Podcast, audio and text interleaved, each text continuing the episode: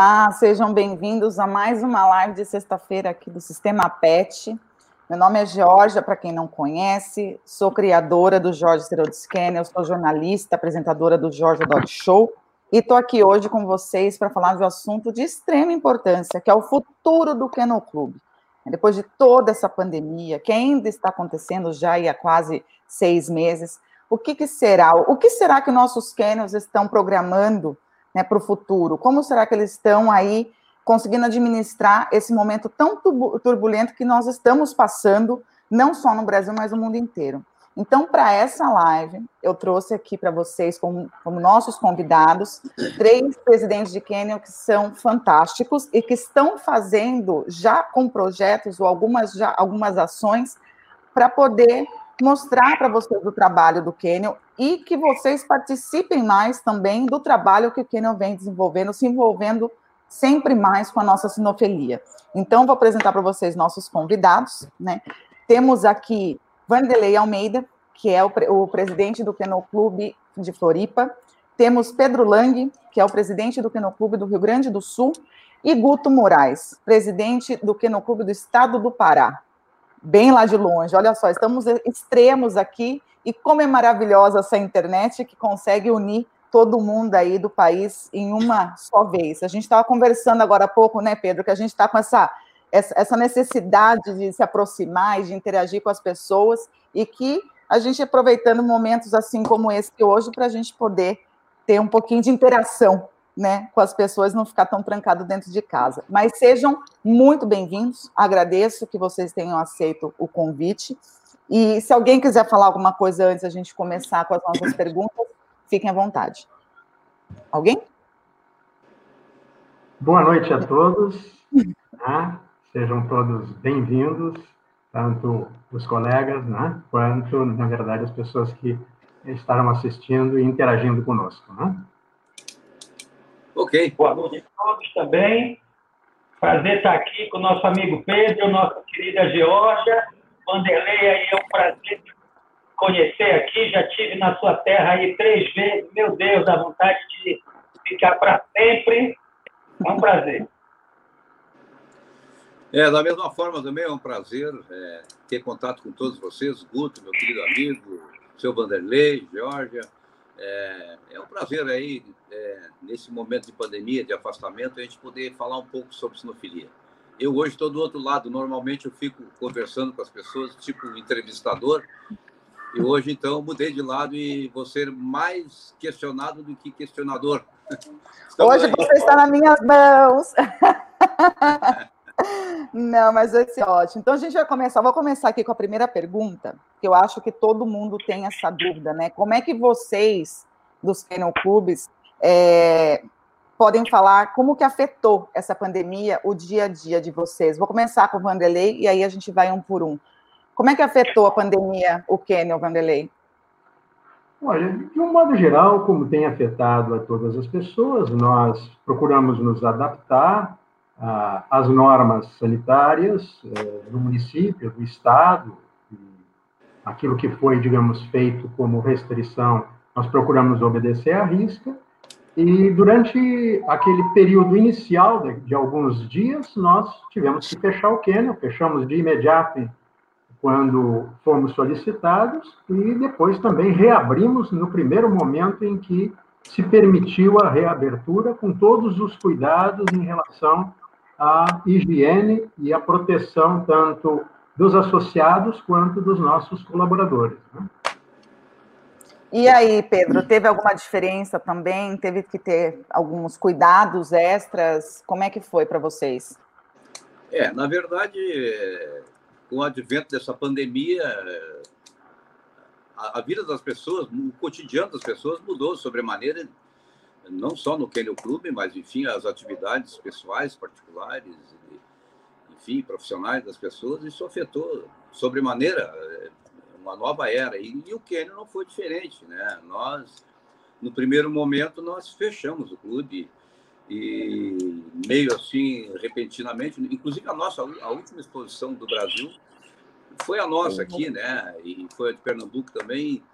Nós tivemos uma certa dificuldade até para remanejar voos de árbitros para mandar eles embora, enfim. Então, assim, foi uma coisa muito repentina que nos pegou de súbito. E quanto ao Quênia, imediatamente, eh, após as medidas eh, de restrição aqui do governo do Estado, que nos impôs o afastamento e fechamento do comércio e das atividades, nós fechamos o clube também, né? E, e sem saber muito o que fazer, nos reunimos em, como nós estamos fazendo aqui, videoconferência com a diretoria e decidimos, então, pelo trabalho em home office, né? E fizemos isso por um longo tempo. E, e depois até muitas coisas tinham que ser feitas lá no Quênia, então a secretária ia lá, mas sem que ninguém soubesse, para não receber as pessoas, para não infringir aquelas normas, inclusive determinadas pelo governo do Estado, né? E depois, então, pôde-se abrir o e nós abrimos com um distanciamento é, determinado pelo decreto do, do governador do Estado, e hoje continuamos atendendo né, com aquelas medidas restritivas, uma pessoa por vez, com toda a higienização, é, enfim.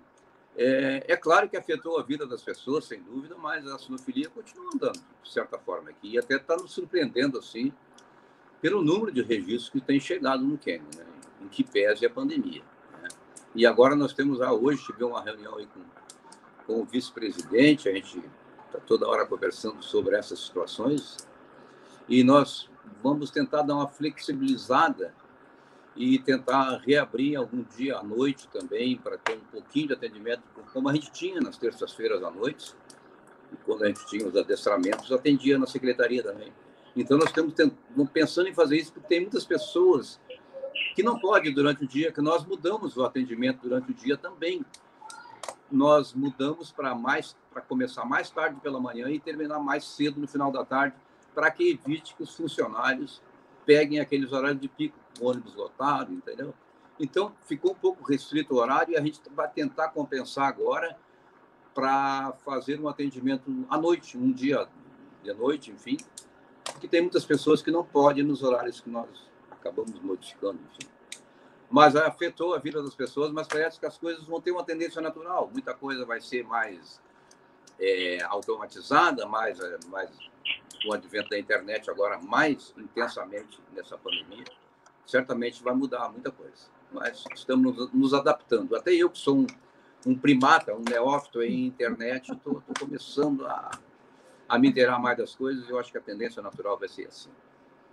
Ah, a gente se reinventa, né? Eu acho que isso é. é o principal. A gente tem essa, eu falo que essa facilidade, talvez, Guto, e aí como é que está nesse, nesse polo do Brasil? Aí como é que foi para vocês? Mudou muito para vocês? Porque a gente conversando esses dias, você falou que aí, assim, é um pouco mais tranquilo com a questão da, da pandemia, né? Então, como é que foi para vocês?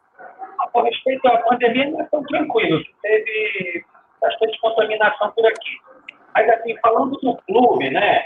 Desde quando a gente assumiu o clube, né? O nosso clube não é um clube que tem uma estrutura muito grande, né? Então a gente sempre funcionou pela internet, pelo WhatsApp, né?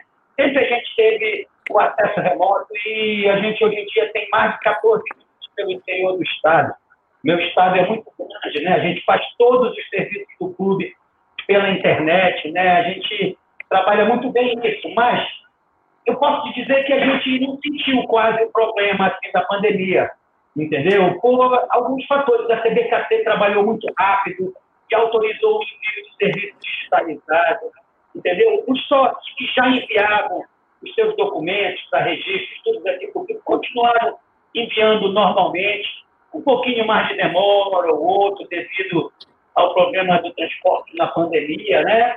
É, o que eu senti foi que alguns sócios deixaram de acumular, com medo de não venderem seus filhotes. Aconteceu isso Muita gente me reportou isso no Brasil. Né? Mas o que aconteceu foi uma faca de todos os clubes, porque a procura, Georgia, aumentou. Muita gente começou a ligar para a gente muito mais atrás de filhotes que a gente vem convidando os associados.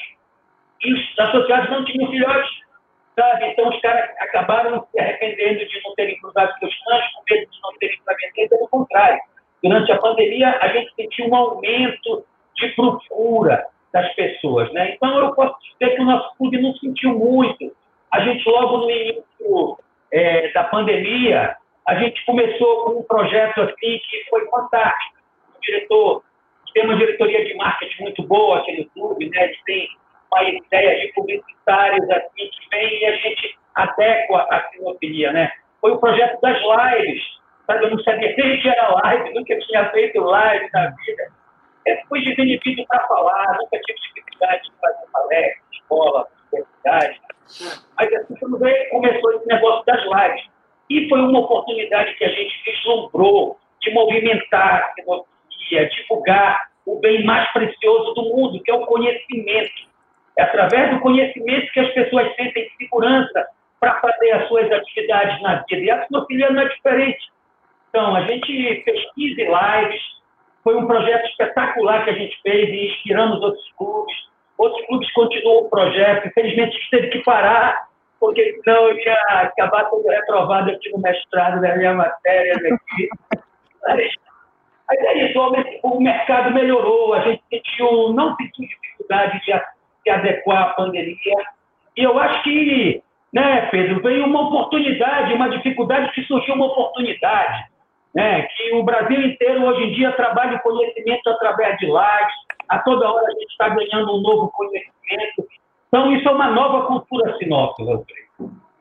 É, eu, eu falo, a gente estava conversando aqui antes, né? A gente, e a gente falou exatamente isso, que o que está possibilitando? É, imagina, eu estar tá me encontrando com três grandes presidentes de Kennel Clube aí, que né, respeitados de uma vez só. É, então, assim, eu falo, tem males que vêm para bem aí, e realmente nessa, nessa pandemia a gente pôde ver que a internet em si é uma, é uma ferramenta muito boa, não só para os blogueiros, para os influencers, mas para quem realmente quer passar uma informação útil, no nosso caso, a, a, em pró a sinofilia, né? E poder estar tá fazendo essas lives. Realmente, hoje, tem é, muita informação útil para todos os sinófilos aí, ou os apaixonados por cães, é só buscar realmente na internet, tanto com a iniciativa dos Canyons, né, tanto com a nossa iniciativa aqui do Sistema PET, e a própria CBKC, que vem fazendo as palestras de sábado, e com o congresso também. Imagina, eu fico imaginando, né, fazer aquele congresso que foi feito com tantos, tantos, tantos palestrantes, tantas pessoas, mais de duas mil pessoas aí, pessoas de fora, imagina num lugar só, nada disso seria possível se não fosse hoje a nossa vida digital. Então, todo, toda coisa tem seu lado, né, seu lado positivo também. É, aqui, deixa eu abrir minhas perguntas aqui. É, eu sei que os, os, três presidentes que estão aqui é, já vêm fazendo algumas ações antes de pandemia, né, e agora com a pandemia, e que também tem alguma, alguns projetos futuros, né. Então, assim, a gente vai falar aqui dos três kennels que estão com nós, tá? E talvez você, que seja de um, né, um presidente de kennel clube ou um associado, é, possa tirar alguma inspiração né, desses três presidentes aqui. É, os clubes já efetuaram algumas, algumas ações extras para os associados. Então, assim, vocês já fizeram cursos, é, assessoria? O que, que vocês já fizeram e o que, que vocês planejam fazer no futuro pós essa pandemia? Vanderlei?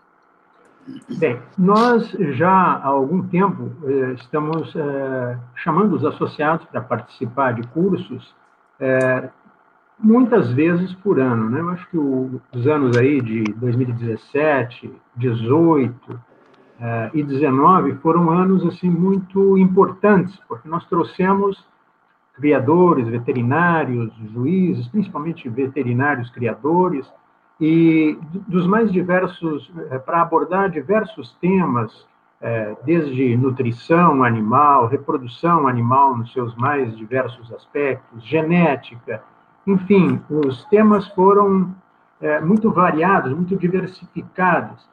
E, embora a participação não tenha sido muito grande, mas ela foi expressiva quase sempre. Né? É, isso, digamos assim, é, visando qualificar mais os, os nossos criadores, trazer mais conhecimento, conhecimento que eles pudessem incorporar e colocar em prática na sua criação, ou seja, naqueles cães que vão acabar indo para o mercado, para as pessoas, né? Então, várias atividades foram desenvolvidas, não só neste campo, mas este foi um campo que nós demos muita atenção.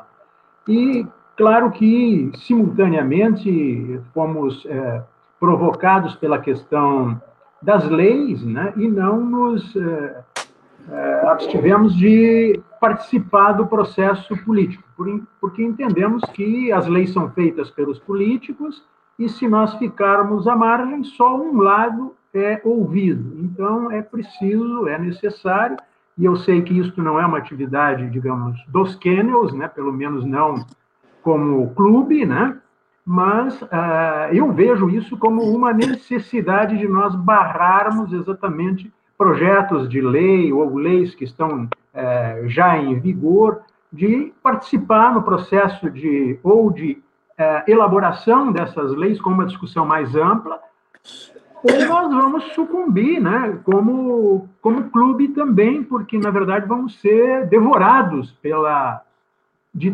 proteção animal, né, que, na verdade, proteção animal, todos nós, bons criadores, criadores éticos, fazemos a proteção animal, né? Então, assim, muitas atividades, mas a atividade legislativa tomou muito do nosso tempo nos anos, principalmente no ano de 2019, quando nós conseguimos arquivar, só aqui na Câmara de Florianópolis, três projetos de lei. Em 2017, tínhamos já arquivado, um, conseguido o arquivamento na Assembleia Legislativa de um projeto de nível estadual, e este ano estamos enfrentando outro projeto. E não podemos deixar passar, porque deixar passar em branco, porque sem a nossa participação, porque senão isso é um exemplo para disseminar por todo o Estado, e não só pelo Estado, pelo país. Vejamos Goiânia lá enfrentando problemas, São Paulo enfrenta problemas, mas nós, criadores, e nós, dirigentes sinófilos, eh, eu entendo, eu entendo que temos um espaço importante, porque temos clubes importantes e temos uma visão de conjunto que nos possibilita entender o processo legislativo, como são elaboradas as leis, como elas tramitam. Né? É, um exemplo aqui de Penha, da importância da participação do Kennel, eu sei que eu fujo um pouco da atividade normal de um Kennel Clube, né? mas Penha agora aprovou por unanimidade um projeto no nível do legislativo, mandou para o executivo, o executivo vetou, e claro que as redes sociais exerceram uma influência muito grande, uma pressão muito grande sobre os vereadores, uma vez que o projeto é, foi vetado, tinha que voltar para a Câmara. Isso a gente tem que ter esse entendimento, que é o trâmite de um processo legislativo. Né? O projeto voltou para a Câmara e, durante a votação agora, para rejeitar o veto ou aprovar o veto do prefeito, quer dizer, eles fizeram o inverso agora. Agora eles aprovaram o veto do prefeito por unanimidade, mas isso por influência, certamente, da sociedade através das redes sociais que pressionaram de todo o Brasil. Né? É, é, você falou que talvez isso não seja é, algo de responsabilidade do, do, dos canyons, né? Mas como sinófilo, cidadão, é tão importante vocês fazerem isso é, pela classe, a classe que eu digo assim, quando a gente fala não é só a criação, mas a sinofilia em geral, né? Como a gente fala, sinofilia quer dizer amor aos cães, né? Então, é, é, eu parabenizo, porque que outros também pensem como vocês, que outros tenham essas atitudes, porque talvez a gente não estaria tão refém hoje como nós estamos, né, dessa política que eu particularmente, assim, nem deveria estar dando minha opinião aqui, mas, enfim, vou dar, é, é uma política suja, digamos assim, né, precisa ver todos os lados, a gente tem aqui o, o, o Pedro, que é advogado, ele sabe bem do que eu estou falando, tudo, tudo tem um lado, né, é, é, os dois lados da moeda, então, parabéns, e eu queria parabenizar, eu esqueci, Vanderlei, você foi reeleito recentemente, né, novamente presidente do Kennel Clube, então, parabéns pela conquista, eu tenho certeza que isso é resultado do trabalho que você vem aí fazendo no Canyon, viu? Muito obrigado.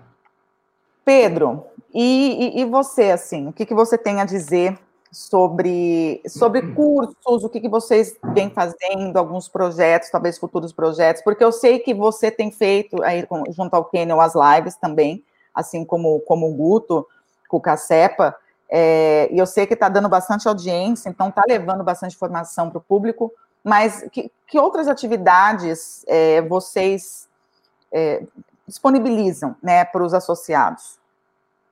Bem, é, pegando esse teu gancho aí, eu já quero desde logo parabenizar o colega Vanderlei pela recondução aí à presidência do Quênia, merecidamente, né? Deve ser re, resultado, evidentemente, do, do, fruto do trabalho dele, né? Junto ao Quênia. Realmente, é, isso é uma, uma, uma, recompensa pelo trabalho feito.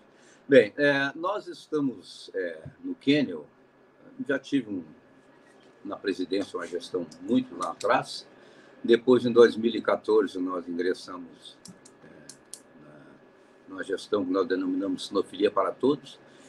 E em 2018 fomos reconduzidos à, à presidência, né? E, e desde, aquele, desde aquele período de 2014, a primeira gestão até a segunda, nós mantivemos as mesmas pessoas, é, as mesmas é, diretorias, os mesmos componentes com pouquinhas alterações, evidentemente, para pessoas que não puderam mais participar, tiveram outras atividades ou foram morar em outra cidade, enfim. Mas mantivemos. Então, eu já quero, desde logo, dizer isso para justificar o que eu reputo no sucesso na gestão do Cano Clube do do Sul, evidentemente, são a essas pessoas.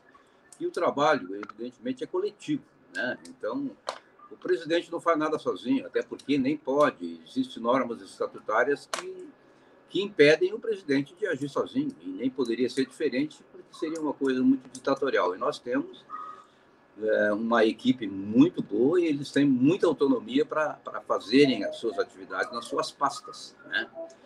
Então, é, nós sempre fizemos, é, desde o início, desde 2014, sempre fizemos muitas atividades técnicas, né? muitos cursos, palestras, muitos eventos técnicos e eventos práticos também, como aulas de adestramento, aulas, cursos de handler. Né? Nós sempre tivemos uma média de uma palestra por mês, normalmente. Né? A diretoria cultural sempre nos brindou com, com esses, essas, esses eventos, para cursos né? e palestras, simpósios. Tivemos cursos de grooming, trimming. Isso é uma prática constante no Quênia. Né? Agora, evidentemente, isso nos impede de fazer. Aí partimos para as lives, que nós viemos, estamos fazendo desde abril. Né? O colega Guto começou lá, nós gostamos, eu sempre conversando uhum. com o Guto, opa, vamos fazer isso que é interessante. Eu sempre acompanhando todas que eu posso, as que são noturnas eu acompanho sempre, enfim. Então, o Kenel fez, já sempre fez as, essas atividades. Nós ressurgimos, nós é, fazemos ressurgir o jornal Guri, que eu reputo um, como um grande meio de comunicação sinófilo no Brasil e, e aonde a gente pode, o jornal está circulando nas pet shops, nas, eh, nas clínicas, nas exposições, é, são remetidos para todos os quênios do Brasil. Enfim, a gente tenta levar a sinofilia de uma forma que, que nós entendemos que o jornal Guri possibilitou com bastante facilidade. É, e fazemos também, além dessas atividades, tu perguntaste o que a gente faz para os sócios, então nós entendemos que esses eventos técnicos são direcionados aos sócios, para atraí-los e para nós produzir mais cultura sinófila. Né? Embora eu possa dizer que o alcance, como o próprio Vanderlei disse, é, deveria ser maior esse, esse, essa, essa procura das pessoas até porque isso não tem custo nenhum. Né? Nós costumamos fazer nossos eventos sem custo.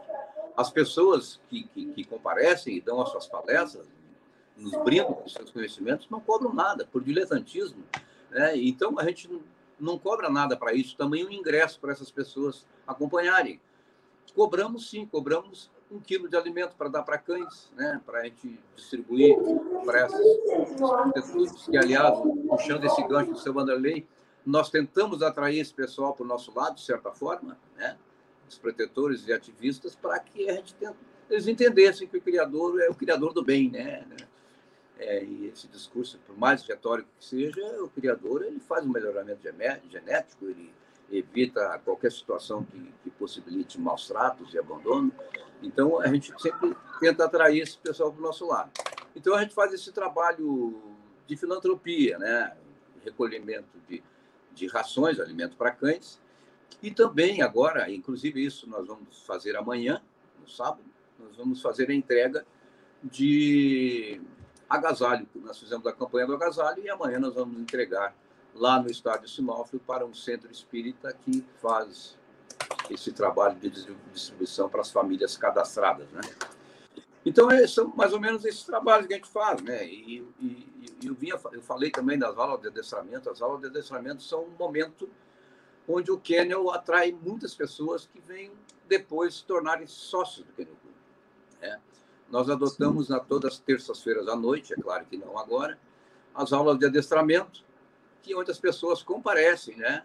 E, claro, é, já, já, vai aqui o nosso agradecimento ao diretor de, de, de adestramento, porque faz esse trabalho também de forma gratuita, comparece ao Kenny todas, nas, todas as terças-feiras à noite. E lá, então, a gente faz essas aulas de, de, de adestramento e a pessoa gratuita. Se a pessoa gostar, ela se associa ao Kenny. Né? E ela se associa para pagar tão somente 150 reais por ano. Então, é claro que é benéfico para ela levar o seu cãozinho para lá treinar.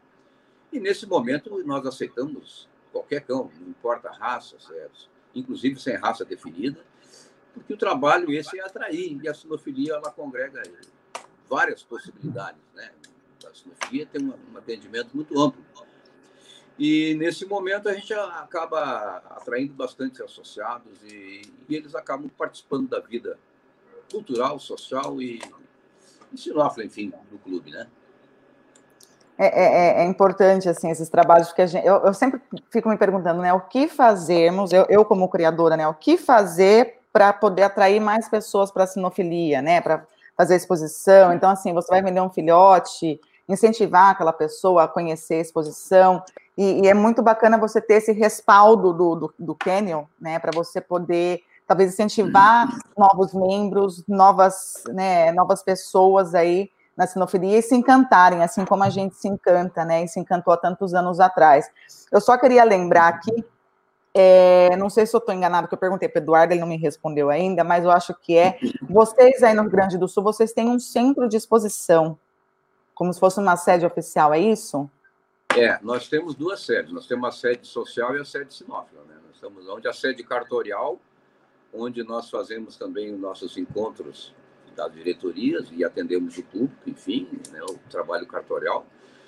Temos aonde nós fazemos nossos jantares, que eu também queria gostaria de, de, de dizer isso também. Nós temos nossos jantares. Ai, eu morro de inveja quando eu vejo as fotos, Pedro. Você, ai, eu quero um jantar desse. É, nós temos jantares, assim, uma terça-feira a cada mês, uma terça-feira do mês os nossos jantares tradicionais. E isso é muito interessante, porque a gente fala de tudo, inclusive de cachorro, né? É muito legal e, e bem público novo, muita gente que chega, associados novos, que eu muitos nem conheço, né? Vão, vão chegando, vão se interessando e realmente é bem interessante. Hoje eu posso dizer que o Kennel Clube do Rio Grande do Sul tem mais de 4 mil associados. Né? Muito bem. Então, muito bem. então é realmente e, e, e o trabalho não é só um trabalho cartorial. Eu sempre digo que a gente tem que exteriorizar o trabalho. A, a, o trabalho da sinofilia não pode ficar entre as quatro paredes do Quênia. Ela tem que se exteriorizar e fazer atividades ao público externo também. Né? Hoje, o Quênia Clube é, está inserido na sociedade porto-alegrense, é bem conhecido, é, tem muitas pessoas interessadas no Quênia Clube, inclusive tirar algum proveito é, com o nome do Quênia para promover os seus produtos. É, então, eu posso dizer que realmente é um orgulho muito grande. Nós, gaúchos, temos essa, essa coisa de bairrismo, então, o nosso tempo, até por ser o mais velho do Estado, né, a gente tem essa paixão toda, e, enfim, por esse trabalho. E, e, e, dá certo, e eu reputo também com sucesso, há, como eu sempre digo, há o trabalho coletivo. Nós temos pessoas fantásticas que trabalham, que dão o seu tempo para o tempo. Com muito amor e muito carinho.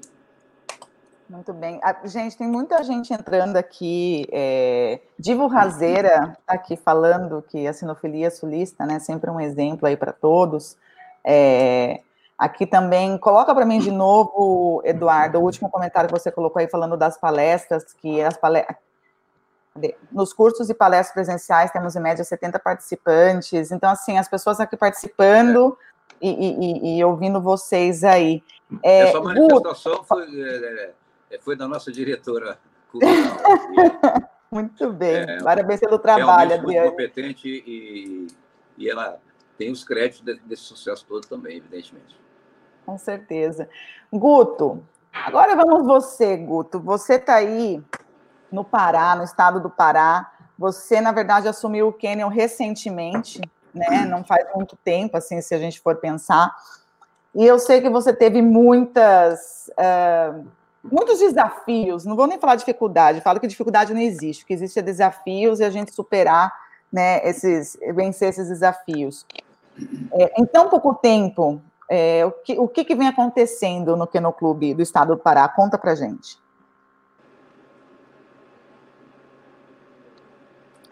Tá, tá mudo o, o, o, seu, o seu áudio, peraí.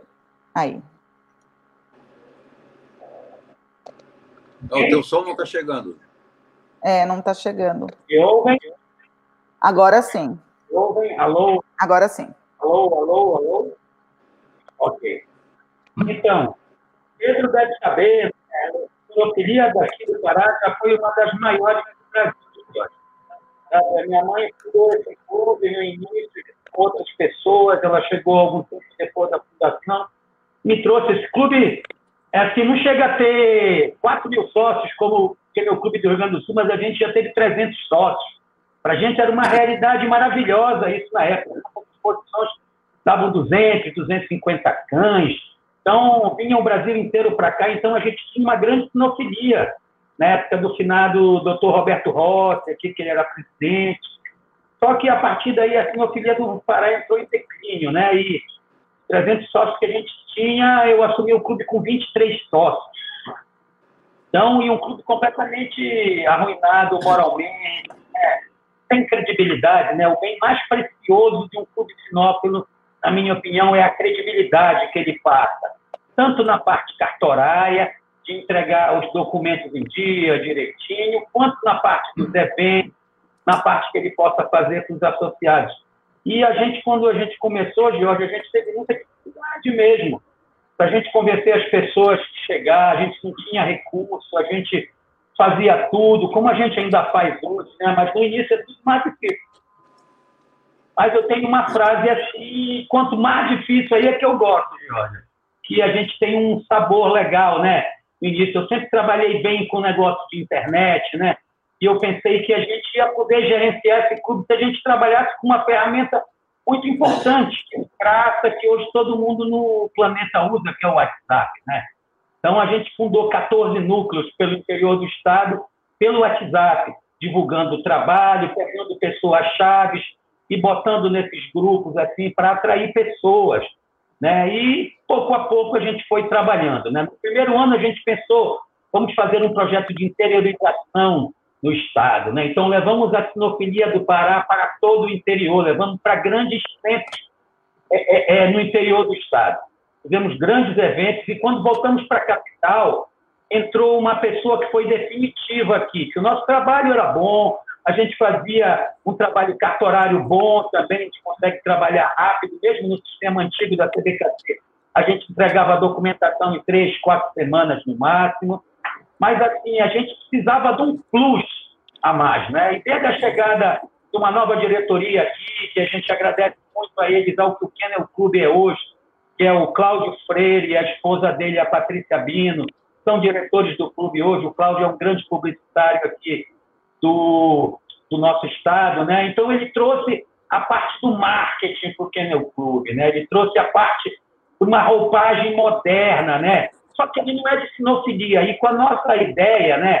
Começaram a surgir muitas novas coisas. Hoje a gente tem uma TV, a Cacepa TV, que passa uma programação 24 horas com assuntos voltados totalmente para cães. A, a nossos eventos são transmitidos ao vivo, em HD, com quatro câmeras ao vivo. Assim. A gente sempre sonhou em fazer uma, uma mini Westminster, uma mini Craft aqui. E a gente é enjoado, é um Clube que não é grande, mas a gente gosta de fazer bem feito. Né? Então, sempre trazendo grandes juízes, sempre procurando fazer eventos cada vez melhor. E sempre, quando a gente tinha eventos, a gente tinha cursos. Sempre trazendo os cursos de graça para os associados. Sempre fazemos curso de handler curso de grooming durante a semana do evento e no, na semana do evento, no final, fazíamos as palestras com juízes, né? Sempre os juízes que eram convidados para vir julgar, a gente via a especialidade de cada um o que é que cada um podia enriquecer a nossa sinofilia, né? Aí, o resto, assim, é o que o pessoal vai falando da gente, vai conhecendo o trabalho da gente, vai cada vez tendo mais confiança de vir frequentar nossas exposições, porque vão saber que vão ser eventos bem organizados, bem feitos, né? A gente não quer o Clube do Rio Grande do Sul, como eu falei para o Pedro, mas ele inspira muito a gente. E, poxa, é maravilhoso a gente ver um clube de 70 anos com 4 mil sócios. Imagina, a gente tem 34, 35 anos, a gente já teve 300. Hoje em dia a gente já tem uns 75 sócios, já recuperamos bastante dos 23 que eu peguei no início. Mas a gente sempre tem que pensar grande, eu acho. Então, hoje em dia, não é difícil fazer sinofilia se você for honesto. Eu acho que você fazendo parcerias, com a renda que a sinofilia pode te dar, com apoio, principalmente, que eu sempre tive, e agradeço sempre ao Fábio Amorim, à TBKC, desde o início que a TBKC sempre ajuda os clubes, a gente pode falar, deixar de falar isso, entendeu? Então, eu acho que não é difícil fazer sinofilia. A palavra para mim é, para dar certo, tem que ter amor e honestidade. Então, com quatro anos que a gente tem hoje, o nosso clube é uma realidade, né, Pedro? Todo mundo conhece o trabalho do Pará, sabe? A gente não é um clube grande, de muitos recursos, mas a gente é enjoado, Vanderlei, a gente gosta de fazer um negocinho diferente aqui. Não, mas é, aí eu falo que é, é, tem um motivo pelo qual a gente chamou vocês três, né? Porque a gente vê aí kennels mais tradicionais, é, kennel que, que teve que ser reerguido literalmente, assim, e como essas novas ideias é, é, fazem parte de uma dos kennels do futuro, né? O futuro do kennel clube. É, aqui eu tenho uma pergunta, eu, eu, vou, eu vou falar com, com, com o Vanderlei agora. Primeiro eu tenho uma pergunta para os quatro, né? Estou perguntando aqui, é kennels clubes Kennel Clubes ou Kennels Clubes? Todo mundo se confunde. Eu acho que é Kennel Clubes, né? Talvez, é isso? Eu acho ao contrário. Kennels é no plural e o clube no singular, não é isso? É. Ah, então a gente, ó, Kennels Clube. Vamos lá. Eu demorei anos para falar canis, canis, canis. É difícil, português é difícil. Mas, Vanderlei, é, a gente sabe que, assim, os, os, clubes, você mesmo comentou que vocês estão aí batalhando também contra esses projetos de lei, que os clubes estão, é, assim, sofrendo de uma certa maneira, porque o que, que atinge a sinofilia atinge não só os Kennels Club, mas também atinge toda a sinofilia. E é, eu queria falar especificamente de um projeto de lei aí em Floripa, que é o projeto C1804-2020, 2020. É, fala um pouquinho desse projeto para nós e depois que você falar, é, a gente vai colocar o videozinho que vocês lançaram para combater, digamos assim, né, esse projeto sem pé e sem cabeça. É, esse, esse projeto, na verdade, ele é originário de uma discussão que já se teve para barrar uh, os demais projetos no ano de 2019. E como a, a vereadora a autora desse projeto queria, porque queria mexer, ela, é, na verdade, ela mexe muito com essa questão é, dita da proteção animal, né? Então, se fez um acordo na Comissão de Constituição e Justiça na Câmara, é, onde arquivamos o projeto, porque ela iria é, elaborar um outro projeto com o Executivo Municipal. No qual, então, nós seríamos chamados para ajudar a elaborar o projeto de lei. No entanto, fomos chamados, eh, participamos de uma reunião onde fomos apresentados e nunca mais nos chamaram. E ficamos aguardando é, que fôssemos participar, sugerimos inclusive uma participação mais ampla, é, porque o, a, a, cadeia PET é uma cadeia muito ampla, né, e entendíamos que, na verdade, é, os proprietários de cães teriam que estar representados de alguma forma organizada, a associação comercial poderia, de repente, representar as pet shops, as agropecuárias, enfim. Protocolamos, enfim, procedemos a todos os, os é, digamos assim, a burocracia necessária para ampliar a comissão que fosse elaborar o projeto, para que isso chegasse na Câmara já mastigado, e pudesse andar. Nada disso foi cumprido, como é de praxe, né? não cumprem aquilo que acertam na mesa. O azar deles é que eu gravei a, toda a reunião, né? gravei, fiquei com todo o áudio comigo e não tem como contestar isso, a sacanagem que foi feita. Quando a gente viu, estava tramitando já na, na Câmara de Vereadores, enquanto a gente conversava por fora com, inclusive, uma diretora do DIBET, tive uma conversa com ela, me disse em fevereiro que estava tudo parado. E, na verdade, o projeto já estava andando dentro da Câmara de Vereadores.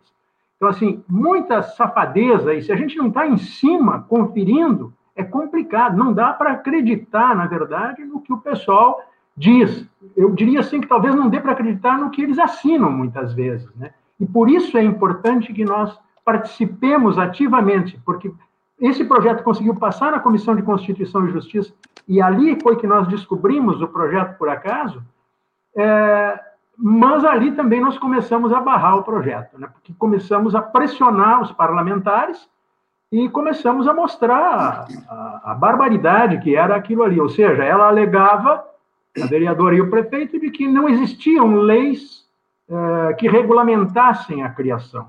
E existem várias leis, desde 2002, 2003, projetos, uh, enfim, decretos, e a, a criação ela tem uma regulamentação lá. Na verdade, esse projeto, como praticamente todos em todo o Brasil, eles visam a criar cada vez mais dificuldades, inclusive para os bons criadores.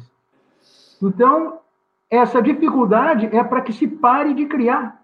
Então, aqui, na verdade, o projeto proibia praticamente tudo de uma forma que parecesse não estar proibindo.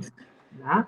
Então, é, é, é, uma coisa muito complicada, porque, nós, digamos assim, em cada artigo, em cada frase, vai, vão sendo colocadas coisas que, na verdade, inviabilizam ah, que o criador registre o seu canil. Então, é, é, é, algo muito safado. A gente tem que estar acompanhando nos detalhes tudo.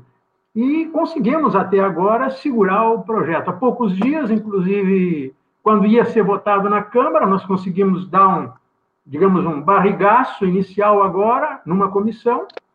Aí um vereador que, digamos, nos passou a informação, olha, vai ser pautado amanhã, porque, na verdade, como não existem sessões presenciais, se a gente não tem a informação lá de dentro, não, não se fica sabendo de nada. Ah, acionei o nosso pessoal também, começamos a pressionar nas redes sociais para mostrar que era uma barbaridade. Claro que acionamos também outras é, instituições no sentido de mostrar para os vereadores que não era bem assim a coisa. E o projeto deu uma, uma segurada de novo. Então, é um projeto que inviabiliza, querem castrar tudo, castrar tudo. Quando a nossa sugestão há muito tempo já é com a própria vereadora que se pense em castração, é, mas não das matrizes, ou seja, de, de filhotes, fêmeas ou machos que são vendidos para outros criadores. Isso, isso extermina com as raças, né? Então, são coisas assim verdadeiramente absurdas, coisas que já estavam regulamentadas, por exemplo, regulamentavam os uh, cavalos, o gado aqui em Florianópolis e tal. É, aí, com esse projeto aí, é, eles botaram tudo abaixo, revogaram, revogaram a lei. Então, é, é, é só sacanagem, na verdade, falando claramente. Mas se a gente não está em cima, vigora só o outro lado, só a outra versão. Então, assim, é importante a assessoria jurídica, e o Pedro sabe o quanto isso é importante, né? Mas, assim, só com assessoria jurídica não vai, porque eles fazem passar o projeto e depois nós temos que correr atrás. Então, a nossa intenção aqui sempre é tentar acompanhar todo o trâmite do projeto, desde o seu início. Quando ele aparece, a gente tem que começar a acompanhar, porque depois que passa, fica mais difícil. Aí tem que judicializar, aí é um, é um, é um parto daqueles da maior dificuldade, né? Eu, eu falo que é, se realmente essas pessoas tiverem, né, estivessem pensando no bem-estar animal, né, na questão de maus tratos, saúde, a criação ética, eles teriam se unido com os criadores, de fato, para poder fazer essas leis, porque ninguém melhor que os criadores sérios para saber né, como, como tratar. A gente tem toda uma, uma, uma ajuda é, veterinária dentro do canil, né, onde é feito todos os exames, sabe exatamente, dependendo do porte, a gente já até falou aqui do, de castração aqui no sistema PET, então, assim, é, é, na verdade querem voto, né, tudo é muito sensacionalista aqui no Brasil, mas se realmente essas pessoas estivessem visando o bem-estar animal de fato, eles teriam se unido com Kennel Clubes, com Kennels Club, ó, agora eu errei, com Kennels Club, eles teriam se unido com criadores para poder fazer de fato um projeto de lei é, assim, ético, né? Enfim, honesto, acredito eu. É, du, passa para mim aqui, a gente vai passar o videozinho do, do Kennel Clube lá do, de Floripa, que inclusive com o apoio aí do Sistema PET, para vocês entenderem como foi a iniciativa do Kennel Clube para poder combater também essas barbaridades aí que vem acontecendo. Por favor, o Kennel Clube de Florianópolis está do lado dos animais. Contando também com a sua ajuda, o nosso município já possui uma legislação que zela pela proteção de cães e gatos mas infelizmente a administração pública não tem obtido sucesso para garantir o cumprimento dessas leis. Nós somos parceiros dos médicos veterinários e acreditamos que cabe a eles o acompanhamento especializado e decisão relativa ao momento mais adequado da esterilização animal, assim como definir os intervalos entre acasalamentos, algo fundamental para a saúde das futuras mamães. O projeto de lei 1804-2020, que impõe castração infantil de cães e que retira do veterinário a autonomia de tomar decisões relativas à saúde animal, se aprovada, promoverá crueldade animal sem precedentes no nosso estado, além de tornar o município responsável pelo possível colapso de um setor que cuida do bem de cada animal e que envolve pet shops, banhitosas, creches de animais, dentre inúmeras outras atividades. A castração de filhotes é considerado um procedimento cirúrgico de mutilação e que pode ter como consequência graves problemas para a saúde do seu pet, como por exemplo obesidade, problemas ósseos e de crescimento e até câncer. Nós somos a favor da esterilização responsável, com orientação veterinária em idade adequada e que visa conter o crescimento da população de cães abandonados. Essa lei não é a favor dos animais. Nos ajude nessa causa. Assine nossa petição. Maravilha. É... Muito bem. Eu falo, a iniciativa é incrível, né, Pedro? Muito bem produzido. É... Parabéns. É, Parabéns, verdade, Eduardo. combater. é, a, gente, a gente fez esse trabalho junto com o Eduardo aí e, e ajuda, ajuda muito, realmente, né? porque o projeto é eleitoreiro, tanto do prefeito quanto da vereadora, né? que visam a se reeleger em cima da causa animal, mas assim com golpes muito baixos. Né? Se a gente deixa, eles patrolam, eles tratoram, como se diz. Né? Não dá para deixar, não dá para deixar, tem que estar tá em cima. Veja que durante a, durante a própria pandemia, nós fomos, respeitando todas os, os, uh, os, as normas sanitárias, fomos para frente da Câmara de Vereadores fazer a nossa manifestação, ao mesmo tempo em que entregamos a nossa contestação ao, ao projeto que estava tramitando. Né? Esse projeto foi para as mãos do presidente da Câmara, do presidente da Comissão de Constituição e Justiça, e tivemos uma participação expressiva de, de representantes, criadores, adestradores, a, a, a, causa PET estava ali representada naquele momento, com todas as dificuldades que o momento impunha de, de restrição à movimentação, a, enfim, a distanciamento social, nós conseguimos fazer um evento importante na Câmara, em frente à Câmara de Vereadores. E, e, eu vejo que é só assim que nós vamos conseguir segurar essa gente que só quer saber de defender projetos político-eleitorais, né? defendendo o seu curral eleitoral, em cima de criadores sérios. Não é possível que isso, isso continue andando assim. Ou nós tomamos uma atitude nesse sentido, ou, ou, claro, isso não é a realidade de todos os kennels, né? mas, de qualquer maneira, a nossa realidade é essa. Nós vivemos sob pressão aqui na capital. Né? Ah, mas ela falou que unidos, né? Quando o Curitiba também estava com um projeto de lei ali que proibiu, inclusive, a criação na capital, né? É, enfim, a gente sempre, sempre unido aqui. E, e os criadores, é, nós nos sentimos muito mais seguros quando temos presidentes ativos, assim como vocês três no Kennel também. Né? Eu acho que isso, é, isso nos dá uma segurança que nós não estamos desamparados. E entrando nesse assunto, é, queria perguntar para vocês aqui, é, que assim, muitos criadores reclamam que às vezes se sentem desamparados, em, em assim, ah, mas o Canon é só um cartório. E aqui a gente está vendo, conversando com vocês três, que não é bem isso, né? O Canon, ele tem, é, é, ele é um Canon Clube, ele é um cartório onde é, vai ser emitido os documentos e tudo, mas também ele tem toda a parte social a parte é, é, de informação, de capacitação, né, que vocês três vêm, fazendo.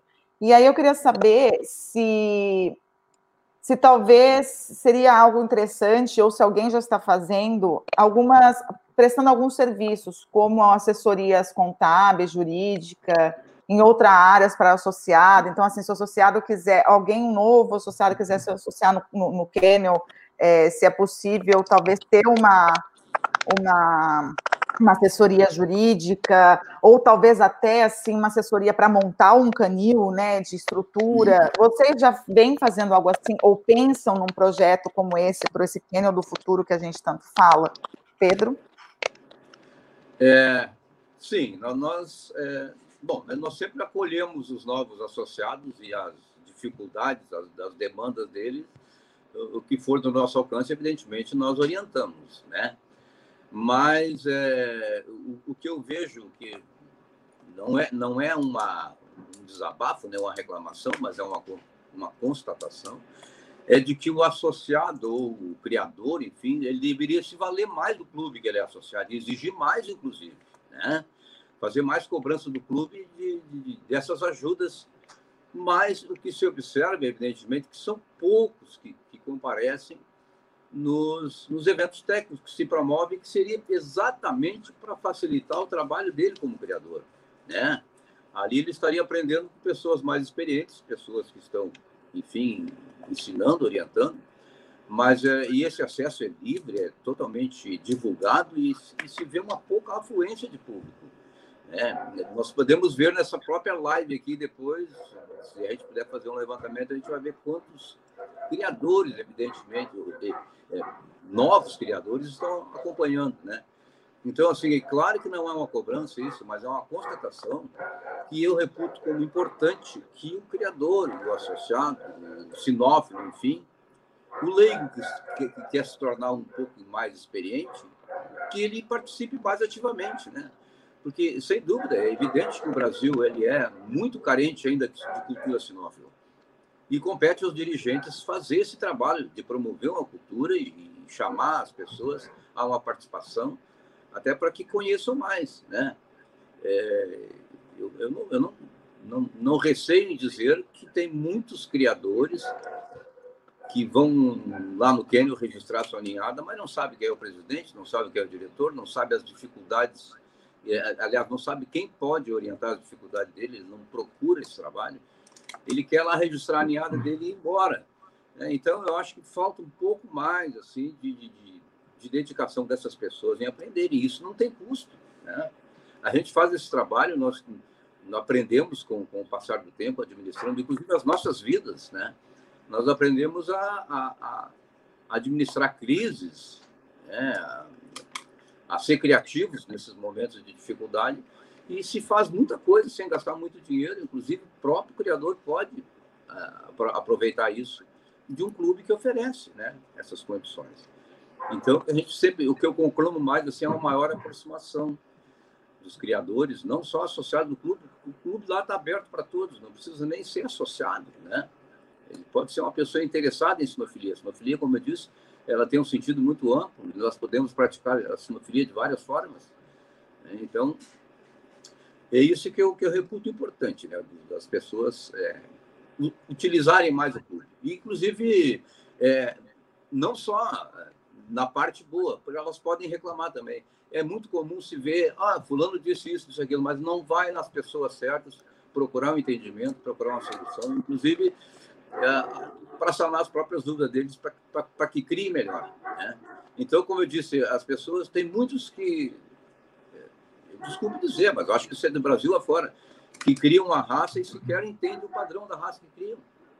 É, então, por que, que não, não, não, não tiram proveito do Kennel Club para isso? Né?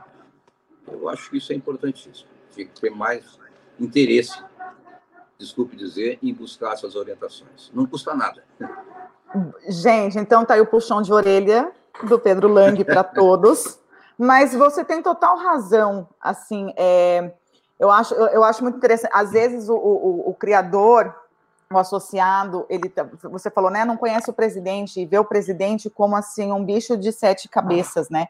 Eu lembro na minha primeira exposição em Barueri, é, eu, eu, eu, fiquei brava com, com o ocorrido que aconteceu lá, e eu já fui assim, cadê o presidente do Canon, né, cadê o presidente, e era o, o Atala, e eu nem conheci, eu cheguei lá assim, o senhor quer ser o Mauro? Então é o seguinte, está acontecendo isso, isso, isso, como é que o senhor vai resolver? Ele ficou olhando para mim com uma cara assim, meu, quem que é essa louca que está falando comigo, né? E assim nos conhecemos, e hoje somos amigos, super amigos, eu adoro o senhor Mauro, e, então, assim, é, às vezes tem essa coisa, mas não, gente, os presidentes estão aí para com a gente, estão aí para assessorar, são pessoas aí, você vê, é, pessoas com uma cabeça muito boa que estão vivendo aquilo ali e só tem ajudar. Então fica, adorei esse puxão de orelha, eu acho. Aí, senhor Mauro, boa noite. O senhor lembra, né, seu Mauro? O senhor lembra? Depois ele até ficou assim, me chamou para tomar um café lá no Quênia. Não, eu vou, agora eu vou lá pedir desculpa, né?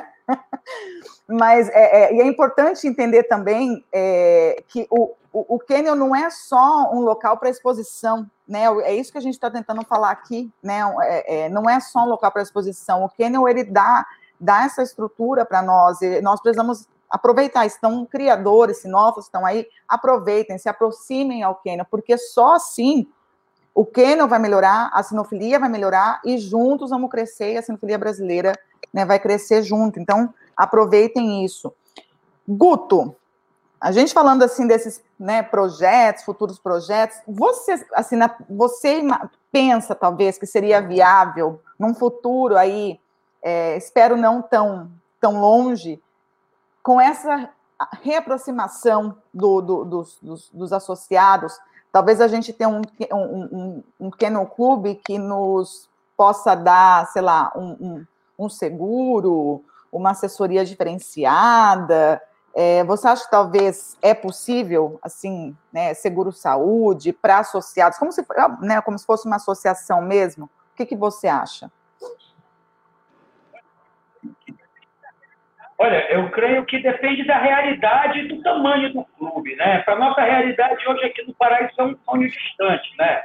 É, eu acho que primeiro o Keno tem que ter uma sede, entendeu? Como o Pedro falou aí, né? A gente sabe de Kenas que tem sede maravilhosa, como o Kennel Clube de Pernambuco, o Kennel Clube do Rio Grande do Sul, né? Esses dois exemplos, para mim, são referências aqui. Aqui a gente tinha a nossa sede, mas infelizmente, devido à tal da política que você falou, né? O prefeito daqui derrubou a sede do Kennel Clube do Pará.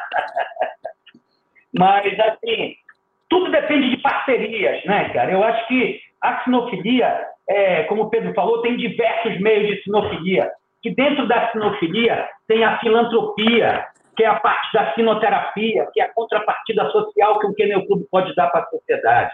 E um Kennel Clube fazendo uma atividade dessa, o estatuto dele pode se adequar com benfeitoria, gerando oportunidade desse Kennel Clube emitir notas fiscais para empresas patrocinadoras poderem descontar esses valores que eles patrocinam o clube no imposto de renda, 100%. Então, é tudo questão de criatividade e parcerias.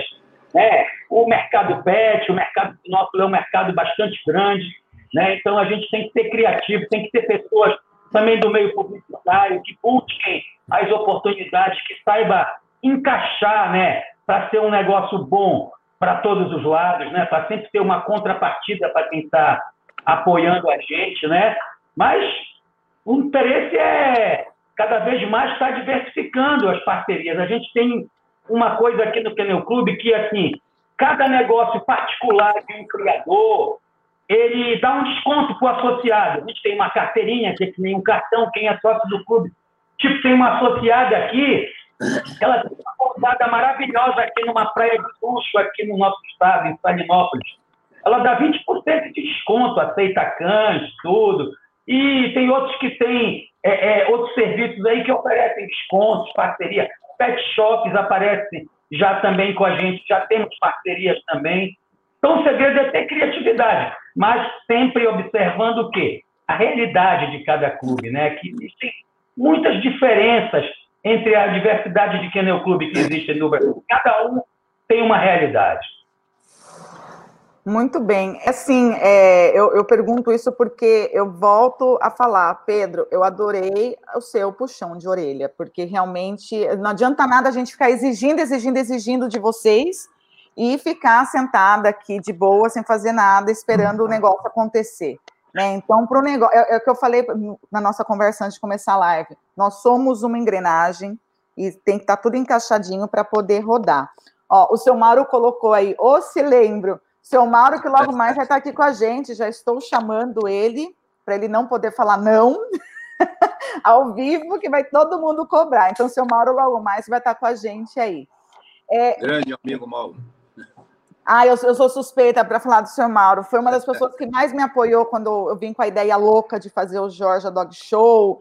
E aí eu precisava gravar. E ele falou assim: não, vai, grava aqui. Enfim, eu sou muito grata.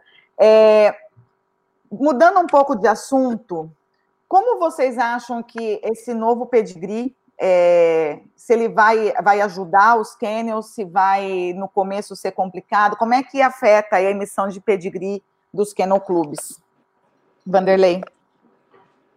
Olha, é, a mim me parece que vem a ajudar, né? porque é, ele faz parte de, no meu entendimento, ele faz parte do sistema todo, que é um sistema que facilita a emissão, ou seja, nós vamos estar emitindo o pedigree na sede do nosso clube.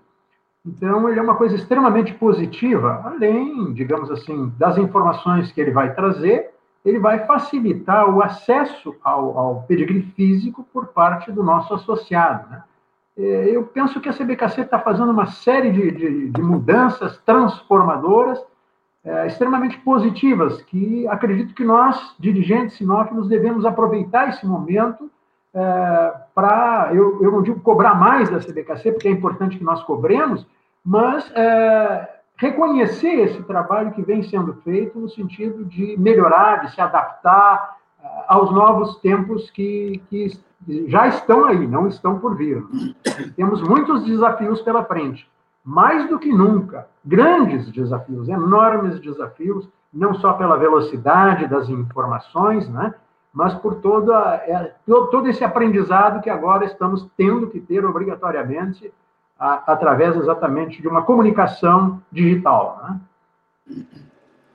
É, Pedro, é, seguindo nesse assunto, Sim. É, já foi possível sentir esse impacto da nova, da nova gestão da CBKC no, no dia a dia do clube? Mas não tem a menor dúvida. É, na verdade, assim, ó, é, nós estamos sentindo assim, não que a CBKC não estivesse bem, sempre esteve, mas realmente nós foram mudanças é, repentinas que estão tendo, várias frentes de trabalho foram criadas. É, nós nunca tivemos tanto acesso, tanto democracia, tanto entendimento democrático. O próprio presidente é, da CBKC, nosso amigo Fábio, eventualmente liga, colhe opiniões, debate conosco. Então, assim, eu, eu reputo muito importante esse, essa nova gestão da CBKC e as inovações que estão sendo procedidas. Né? Tem muitas medidas de impacto aí que estão realmente fazendo com que a sinofilia realmente seja muito mais vista, inclusive mundialmente.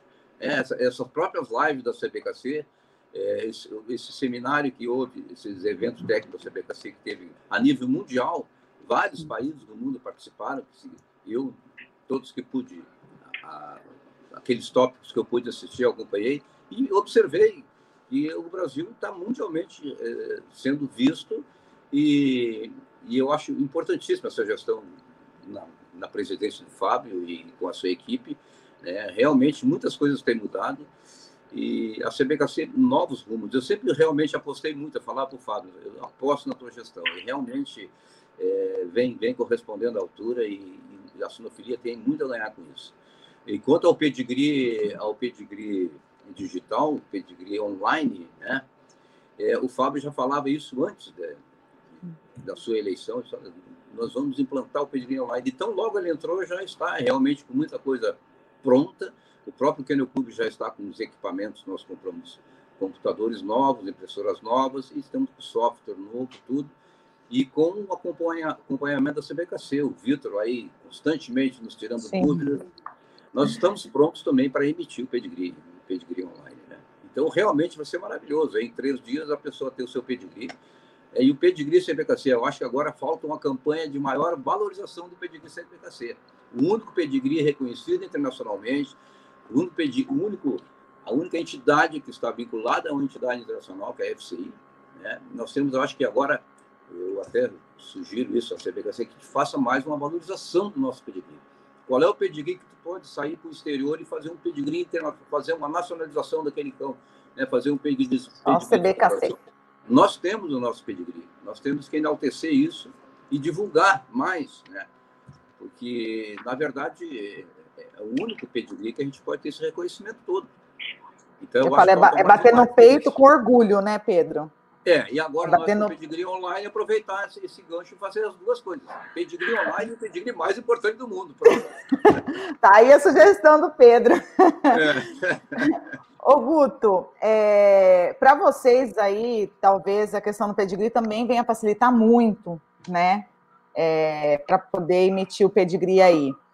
Mas a, a minha pergunta para você não é essa. A minha pergunta para você, você que né, começou as lives aí, o rei das lives, começou essa iniciativa tão bacana que, como você mesmo falou, né, é, tantos outros seguiram depois. Você acha, vamos lá, é, como, você, como você vê o impacto da enorme geração de conteúdo né, de alta qualidade promovida pelo, pelos clubes no futuro da criação? É, é, peraí, eu não, eu não entendi a sua pergunta. Como, como você vê, como você vê o impacto nessa geração hoje, né, dessa, desse, desse conteúdo online que está tendo das lives e tudo, para o futuro da criação? Poxa, maravilhoso, né? Hoje em dia é muito mais fácil criar, né? Com a internet tem. Já, já tinha tudo para a gente ver. YouTube, padrão da raça, tudo a gente consegue pela internet, interagir com outros criadores, né?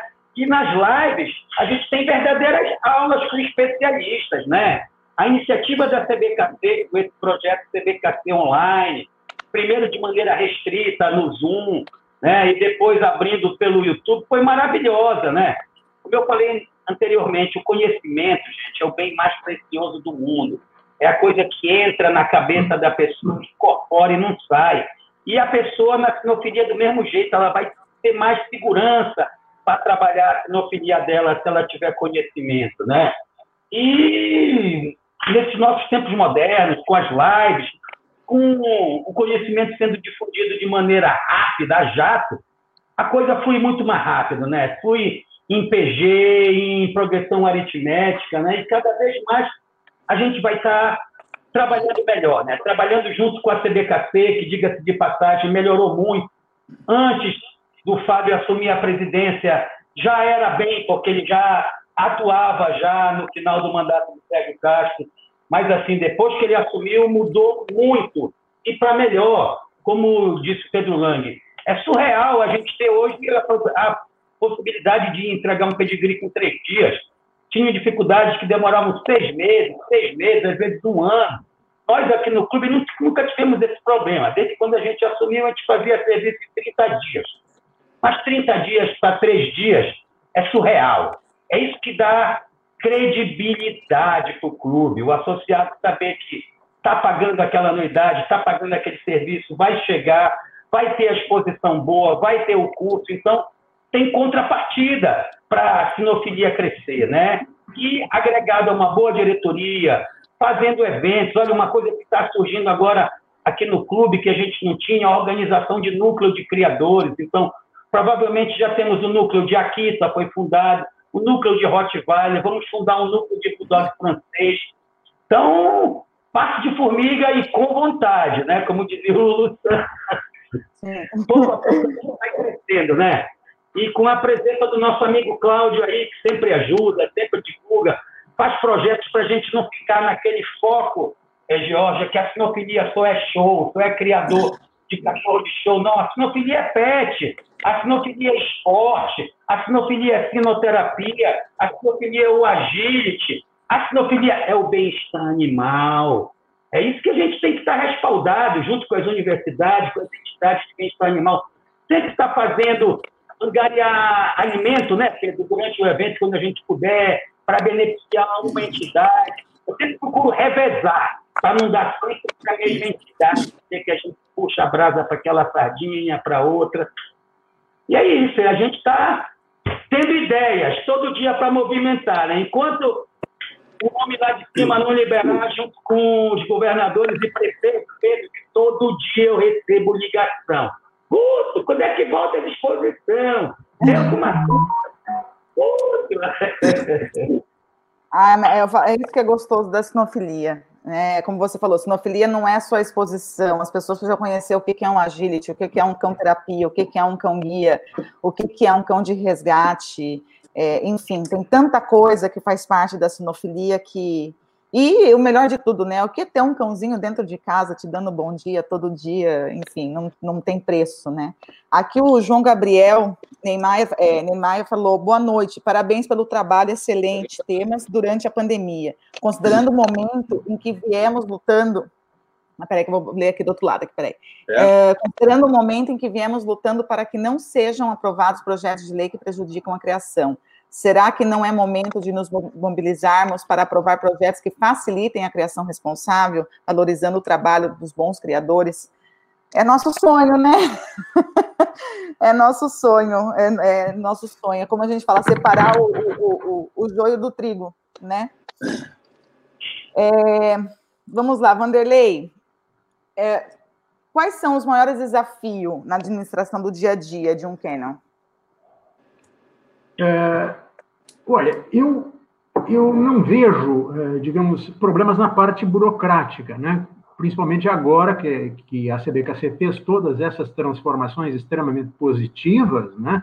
quando eu disse, inclusive, salientei no começo que o pedigree, na verdade, ele faz parte de todo um sistema de transformações, né, de facilidades também, mas o, me parece que os grandes desafios do dia a dia estão ligados a, a dois grandes é, fatores, dois grandes temas. Um que é interno, que, que diria respeito aos criadores, e outro que é externo, que diz respeito exatamente a todas as campanhas é, contra a criação. No, no, ambiente interno, eu diria que nós temos problemas em relação é, aos criadores, que são os criadores que são associados, mas que, na verdade, não estão aproveitando, como o Pedro, inclusive, fala, da baixa é, participação do pessoal nos é, eventos técnicos também, né? participam muito pouco, o percentual é muito baixo de participação.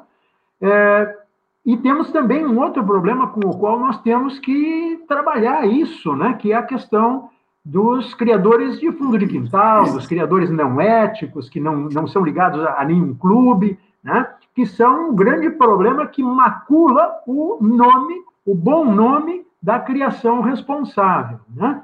E aí entra já um tema também, né, que é o tema da do, do não compre adote, né, que a gente enfrenta no dia a dia como uma temática que está em voga, né? E na verdade não se não se aborda essa questão na parte também da legislação, que é a questão da posse responsável, né? É, e isso diz respeito à criação responsável, ou seja, da venda responsável, da compra responsável e depois, lá do outro lado, na doação e na adoção responsável.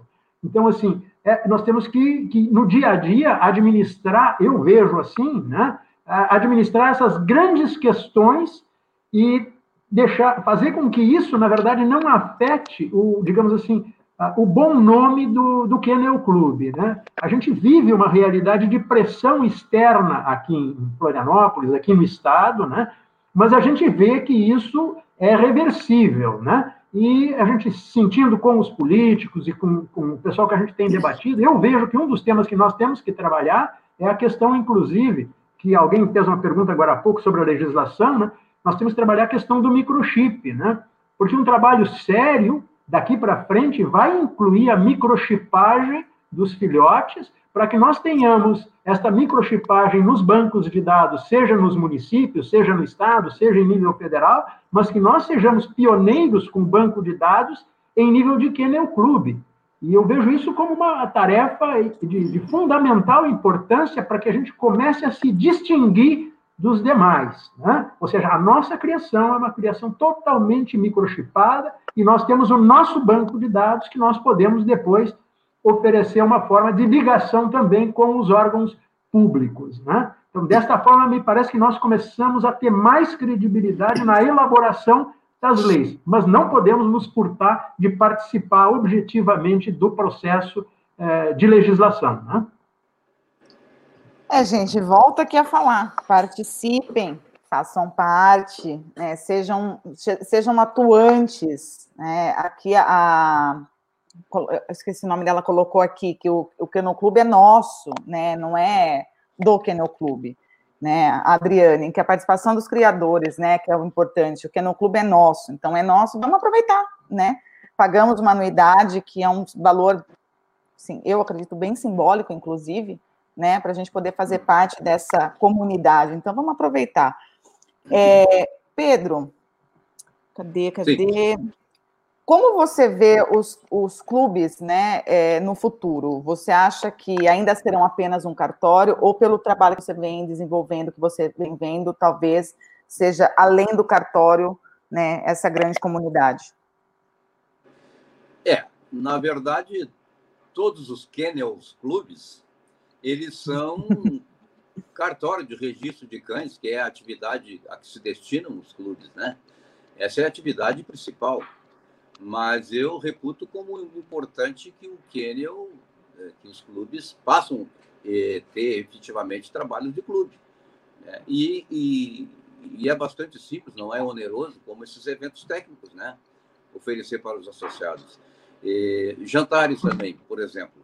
É, essa congregação social é importantíssima porque os associados se reúnem no clube. Né? Então, os jantares que, que podem ser feitos no clube são importantes.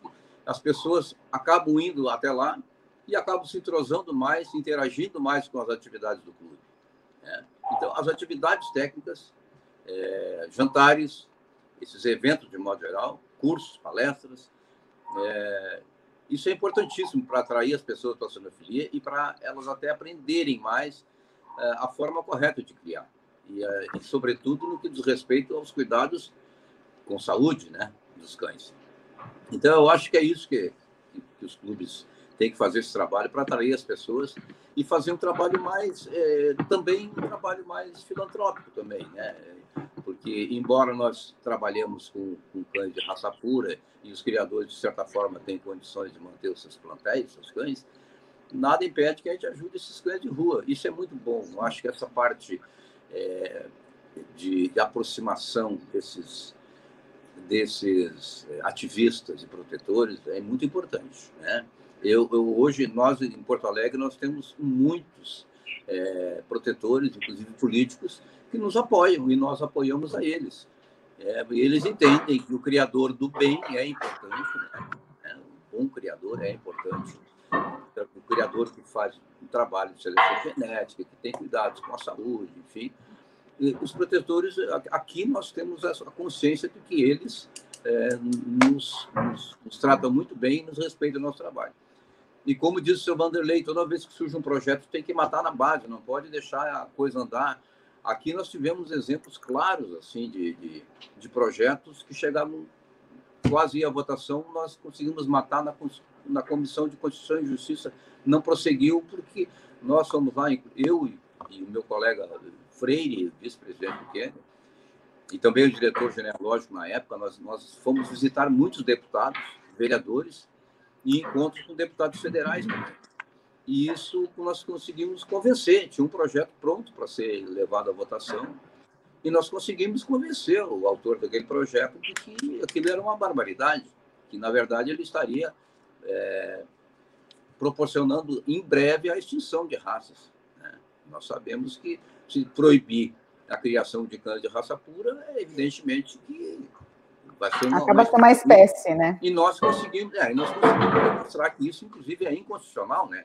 O artigo 125 da Constituição Federal, que fala lá toda a causa que, que cause, que possa causar abandono, maus trato ou extinção de fauna e flora, é considerado, inclusive, crime, né? Então, eu acho até que esses projetos é, alguém falou aqui que é, era importante fazer um projeto de é, regulamentação da, da, criação. Eu acho que não precisa nada disso. O que nós precisamos é obedecer o processo. Existe o Código de Direito Animal, existe que, que, que, regula todas as condições como se deve criar cães, como se deve criar animais de modo geral. Então, na verdade, nós temos é que nos ater a essas situações que são consideradas crimes, que são maus tratos, que causam abandono. Né? Então, eu acho que isso é, é importante. Eu acho que nem precisa regulamentar a criação. Precisa, evidentemente, ser punido quem cria mal, né? causa maus tratos, quem cria situações que levam ao futuro abandono, inclusive. Né?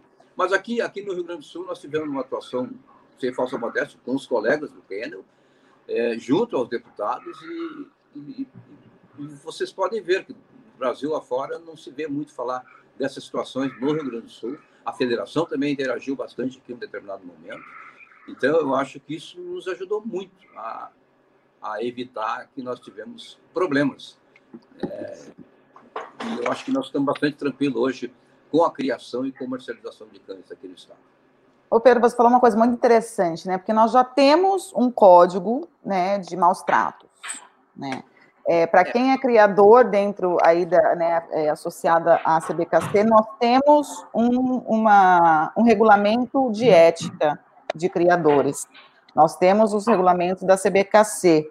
É, basta seguir, né? Eu acho uma coisa tão simples é, assim, né? É, basta. Está pronto. Tá pronto. Eu acho que nem é o caso de regulamentar a profissão. Né?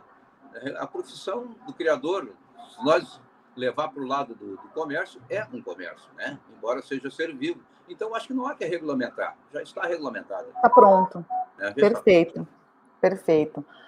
Guto, é, falando ainda sobre o que o Kennel, né, no futuro aí, o Kennel do futuro pode fazer, é, o que, que você acha que pode ser feito a mais para ajudar a, a, esses criadores a serem mais profissionais, né? A profissionalizar, não em questão de, de reconhecimento é, jurídico, aí, ah, a profissão criador, mas para profissionalizar a atividade da criação, né? Para os criadores terem essa consciência do que é ser um criador. O que, que o Kennel Club pode fazer para ajudar esses criadores? Olha, Georgia, eu acho que tudo parte daquela palavra que eu falei para você, o conhecimento. As pessoas têm que buscar o conhecimento. o conhecimento está na internet, o conhecimento está nas lives. Sabe? Porque é muito mais fácil criar e adquirir conhecimento e de maneira de graça. A missão do Kennel Clube é oportunizar isso, é cada vez mais ver as lacunas que são carentes e trazer aquele conhecimento agora. Né? Estamos trazendo agora, assim, vamos fazer workshop com criadores de raças aqui para apoiar essa fundação dos novos núcleos aqui de determinadas raças. Né? Então, essa é a função do Clube. Mas, como eu digo a você, cada clube é uma realidade, entendeu? Tem muitos que têm muitas condições de fazer essas coisas durante o evento, do, do, durante o ano todo. Felizmente, as coisas que a gente faz aqui é mais de maneira virtual, porque nós não temos sede, nós não temos como fazer um grande evento que gera custo, aluguel, entendeu? Então, para fazer uma exposição, já é uma dificuldade, porque uma, geralmente a gente quer fazer exposição boa, então a gente tem que alugar locais, trazer tudo do bom e do melhor, montar. Então não somos um clube grande, mas pensamos assim, oportunizando o conhecimento, trazendo conhecimento para as pessoas, as pessoas têm como se desenvolver mais facilmente. Muito bem. É, é, é, interessante, assim, a gente falando, né, nós temos aqui dois clubes grandes, o, o Cacepa, que é um clube menor, até mais afastado, e, e, a gente chamou aqui exatamente por essa diferença que vem fazendo, por mais que seja um, um, um, um né, um kennel pequeno. É, e você fez essa, você se adaptou, né, se reinventou e falou assim, bom, eu não tenho condições de fazer algo semanalmente, por que não fazer então pela internet? E você está inclusive, é, é, é, atingindo um público fora do, da sua cidade, fora do seu estado e atraindo, né, pessoas do Brasil inteiro para assistir esses, essas palestras, essas lives. Então, é muito bacana essa questão de reinventar. Agora, eu, eu, eu queria saber de vocês três, é que assim, existe, é, a gente já viu aqui que o Guto é, falou com, né, fala com o Pedro, o Pedro aí viu as lives, viu nas lives do Guto, mas vocês acham que existe essa prática de troca de informação é, entre os canyons, né, é, troca de informação assim, de ideias, e talvez, olha, vamos fazer algo junto, eu não tenho condições, Então vamos juntar os dois cânions são mais próximos. Existe isso? Vocês, vocês se sentem amparados com outros cânions pra, é, nessa situação? Vanderlei. Olha, é, aqui nós é, atuamos em conjunto, mas com os kennels do Estado, né? É, em conjunto com Joinville, com Itajaí, mas para fora do Estado não temos tido esse tipo de ousadia ainda. O nosso kennel é um kennel, relativo, eu diria, não muito grande, né? relativamente pequeno, nós temos aí em torno de 200 e 50 associados aproximadamente, né? E não dá nem para comparar com o Kennel do Rio Grande do Sul, com seus é, pujantes 4 mil associados, fruto de um trabalho, sem dúvida, exaustivo das diretorias que se sucedem, né? Mas é, não temos esse tipo de, de interação com os demais Kennels no sentido de eventos conjuntos. Mas acredito que isso seja uma coisa bastante importante que se pode pensar e talvez se deva pensar para o futuro. Né? Eu gostaria até de ouvir mais os colegas para aprender um pouco mais sobre isso, até para, nós, para que nós possamos enriquecer um pouco mais uh, o, as informações em si. Bem, gente, é, eu, pode falar, Guto. Eu concordo plenamente aí com o que o colega Vanderlei falou, entendeu? Eu acho que o futuro do Kennel está isso, a gente diversificar o modo de fazer sinofilia, né? Um Kennel que inspira bastante a gente, o Kennel Clube de Pernambuco, que faz a, a, a filantropia, que eu acho que isso devia ser uma coisa quase que obrigatória todo Kennel fazer, mostrar o potencial que o, que o cão tem para dar para a sociedade, até para melhorar a imagem dos próprios criadores, dos próprios Kennel Clube, o que é que o cão pode fazer para crianças autistas, para pessoa doente, para resgate, que você falou, Jorge? Então, então, o Kennel devia trabalhar com isso. E, na medida do possível, é isso que a gente está começando a trabalhar aqui. Outra coisa, tecnologia tem que ter. Kennel Club não precisa ser grande, não precisa ser gigante, não precisa nem ter uma sede. Kennel Club funciona na minha casa aqui. Eu diminuo o custo, diminuo, não atrapalha a minha vida, eu resolvo tudo do Kennel Club tranquilo, sem me causar problema. Então, cada kennel tem uma realidade. Tem kennels que têm sedes espetaculares, podem fazer um determinado tipo de trabalho que a gente não pode. Então, a gente se adequa e faz o que pode. Agora, uma coisa que eu acho, é, é, é, Georgia, que é o futuro da sinofilia, inclusive, isso é minha tese de mestrado que eu estou fazendo, é a sinofilia se une à biotecnologia através de intercâmbio de material genético entre os Kennel Clubes. Existem Kennel Clube, como o Kennel Clube do México, que já tem seu próprio banco de sêmen canino. Eu conheço colegas aqui no Uruguai, no Chile, que trabalham com a gente na Associação Latino-Americana de Reprodução de Animais Pequenos, que recebem semi-refrigerado da Europa, dos Estados Unidos, da Austrália, e fazem crescer a sinofilia em qualidade, trazendo excelente material genético. Eu acho que isso também é um futuro que a gente deve pensar para trazer qualidade no Brasil. E é um tipo de negócio que vai gerar rendimentos, negócios nas duas, dos dois lados. Tanto quem exporta o sêmen, a pessoa que vai trabalhar aqui, a empresa, o criador, quanto para onde tu vai mandar. Então, esse é o futuro. É a tecnologia aliada à biotecnologia e aliada à filantropia. Tudo ia. Tudo ia. Muito bem. Pedro, o que, que você gostou dessa ideia? Olha, eu gostei dessa ideia aí, eu, essas coisas eu gosto. O que, que você Não, acha? Existe essa troca de. Assim, a sua realidade, existe essa troca? É, é eu, eu, particularmente mantenho contato com muitos colegas, né? A gente discute, troca opiniões, troca de ideias com, com outros colegas de, outro, de, outros, de outros clubes. Eu e o Guto conversamos muito, seguidamente, mais ou menos uma vez por semana, e eu tive a oportunidade de ir para o Pará julgar lá numa exposição dele e fiquei impressionado, né, do que era o Kennel Clube Pará e o que é hoje, né? Então, assim, é, e é exatamente como ele disse, tem, tem várias realidades. O Brasil, por ser de, de dimensões continentais, é, tem clubes muito pequenos que, que os, os, presidentes, os dirigentes são verdadeiros heróis, guerreiros, que comandam um clube na, na sua própria casa, mantêm todas as suas as despesas, fazem esse trabalho por amor à sinofilia. Então, é claro que nós temos diversas realidades, né? Nós temos a sorte aqui de, de, de ter esses dois patrimônios fantásticos, que é a sede social, a sede sinófila, mas também é importante dizer, como, como um amigo me disse outro dia, ah, mas vocês podem cobrar mais barato tudo porque vocês têm sede, não sei. É, na verdade, se nós não tivéssemos a sede, a gente teria mais dinheiro, porque para manter isso também tem custo, né? Mas é evidentemente que a gente tem que zelar pelo patrimônio e a gente está fazendo isso. E até, inclusive, a gente vai triplicar esse patrimônio em breve, como todos vão em breve saber. Mas, assim, é claro que são realidades mas muitas coisas a gente troca ideias, sim, enfim. É...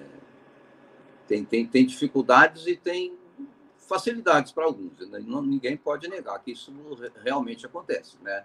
Nós temos aqui um quadro social muito grande, né? embora não se, não se viva do, do quadro social, porque é, o quadro social é, é, vai pagar anuidade de 150 reais, que isso corresponde a R$ 12,50 por mês. E a maioria é, é inadimplente, assim, vai, paga quando vai registrar uma linhada, é sempre atrasando. Então, não se vive da, é, das anuidades. Nós vivemos efetivamente do cartório, né? Ele registra muito. Para vocês terem uma ideia, nós, quando começamos lá na primeira gestão, nós, o Kennel Clube era o oitavo do Brasil. É, recentemente ele era o quarto. Hoje eu não sei se não está melhor ainda, né? Então, quer dizer, é, são realidades diferentes, né? Claro que nós tivemos essa, até por ser um clube tão antigo e ele ele foi, é, tivemos percalços, é, é, natural que se tenha, mas o Kennel Clube foi, de modo geral, ele foi bem administrado para chegar onde chegou, né? Então nós temos que também honrar aos, aos que nos antecederam, fizeram esse trabalho que o Kennel Clube é hoje. Né? Mas realmente o Guto falou muito bem, existem realidades e realidades. Kennedy com dificuldades, com, com, operando com, com, seus presidentes na sua própria casa, pagando contas, a gente sabe dessas realidades. E eu realmente parabenizo, são verdadeiros heróis que fazem o crescimento da sinofilia também. Agora, eu tenho uma sugestão muito interessante para vocês. Vamos lá, vamos ver se vocês gostam. É, já que cada, claro, tem as suas realidades, as coisas, né? Mas hoje nós vivemos em um mundo que está assim muito digital. Que tal? Você, eu ia falar fazermos, mas eu não posso, porque eu não sou presidente. Que tal vocês montarem um grupo? Eu sei que grupo de WhatsApp às vezes é um saco, né? Vamos combinar assim, mas que tal fazer um grupo de WhatsApp dos presidentes, né, de Quênia do Brasil todo? E ali vocês conseguirem vocês conseguirem trocar essa informação, porque às vezes assim, é, você tem uma estrutura que o Vanderlei não tem, mas ele pode adaptar a estrutura dele e vice-versa, né? E, e, talvez os Canyons estariam mais unidos e, e, e, facilitaria, enfim, esse nosso Canyon do futuro, né? Uma sugestão, gente, uma sugestão. Se forem fazer, por favor, coloquem ali, né? Grupo Presidente de Canyons barra né, Georgia, por favor, que daí vai, vai ter meu nome, esse grupo, que a sugestão é minha né? Mas enfim, é, seria realmente assim uma forma de, de, hoje ninguém mais, né? Telefone, quem que fala no telefone, né? Só mulher, né? A gente ainda gosta de falar um pouco, mas que né? Tudo WhatsApp, manda mensagem, tudo. Então talvez aí uma ideia para vocês, é. os que não se unirem mais ainda. Ah, o Eduardo tá falando para ver assim, pô, Georgia, fala para colocar sistema PET. Não, é Georgia. Quem tá falando aqui sou eu, você tá escondido atrás da câmera, então é meu.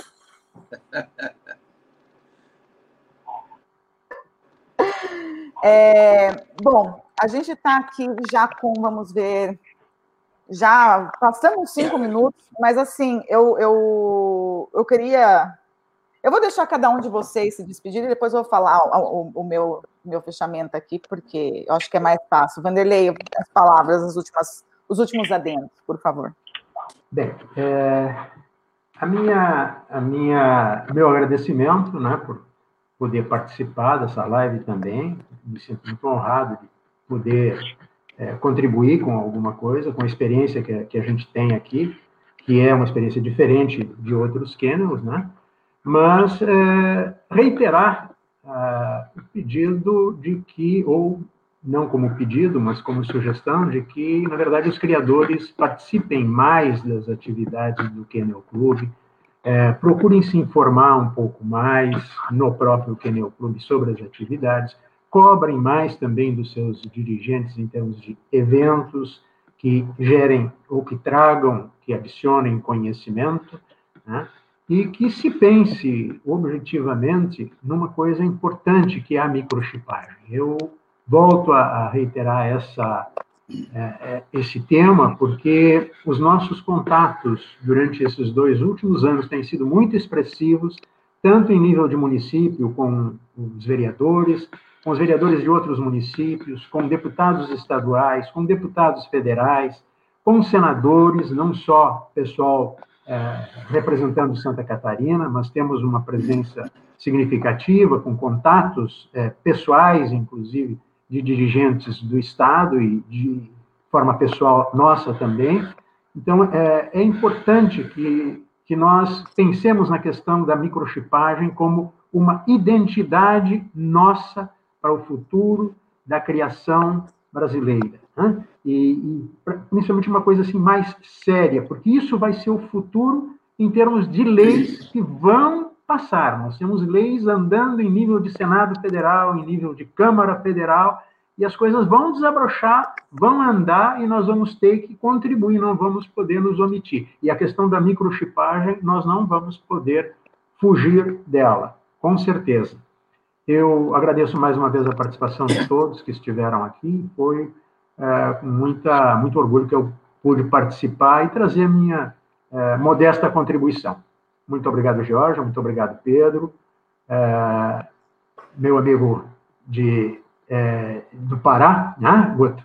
É, o Guto talvez se entusiasme um pouco mais com a questão do, do WhatsApp, né, do grupo dos presidentes que a Georgia sugeriu, uma coisa para pensar, né, Guto? Acho que é uma coisa interessante. Vocês estão nos dois extremos se comunicando e passaram por cima de Santa Catarina aqui, né? De uma linha direta, né?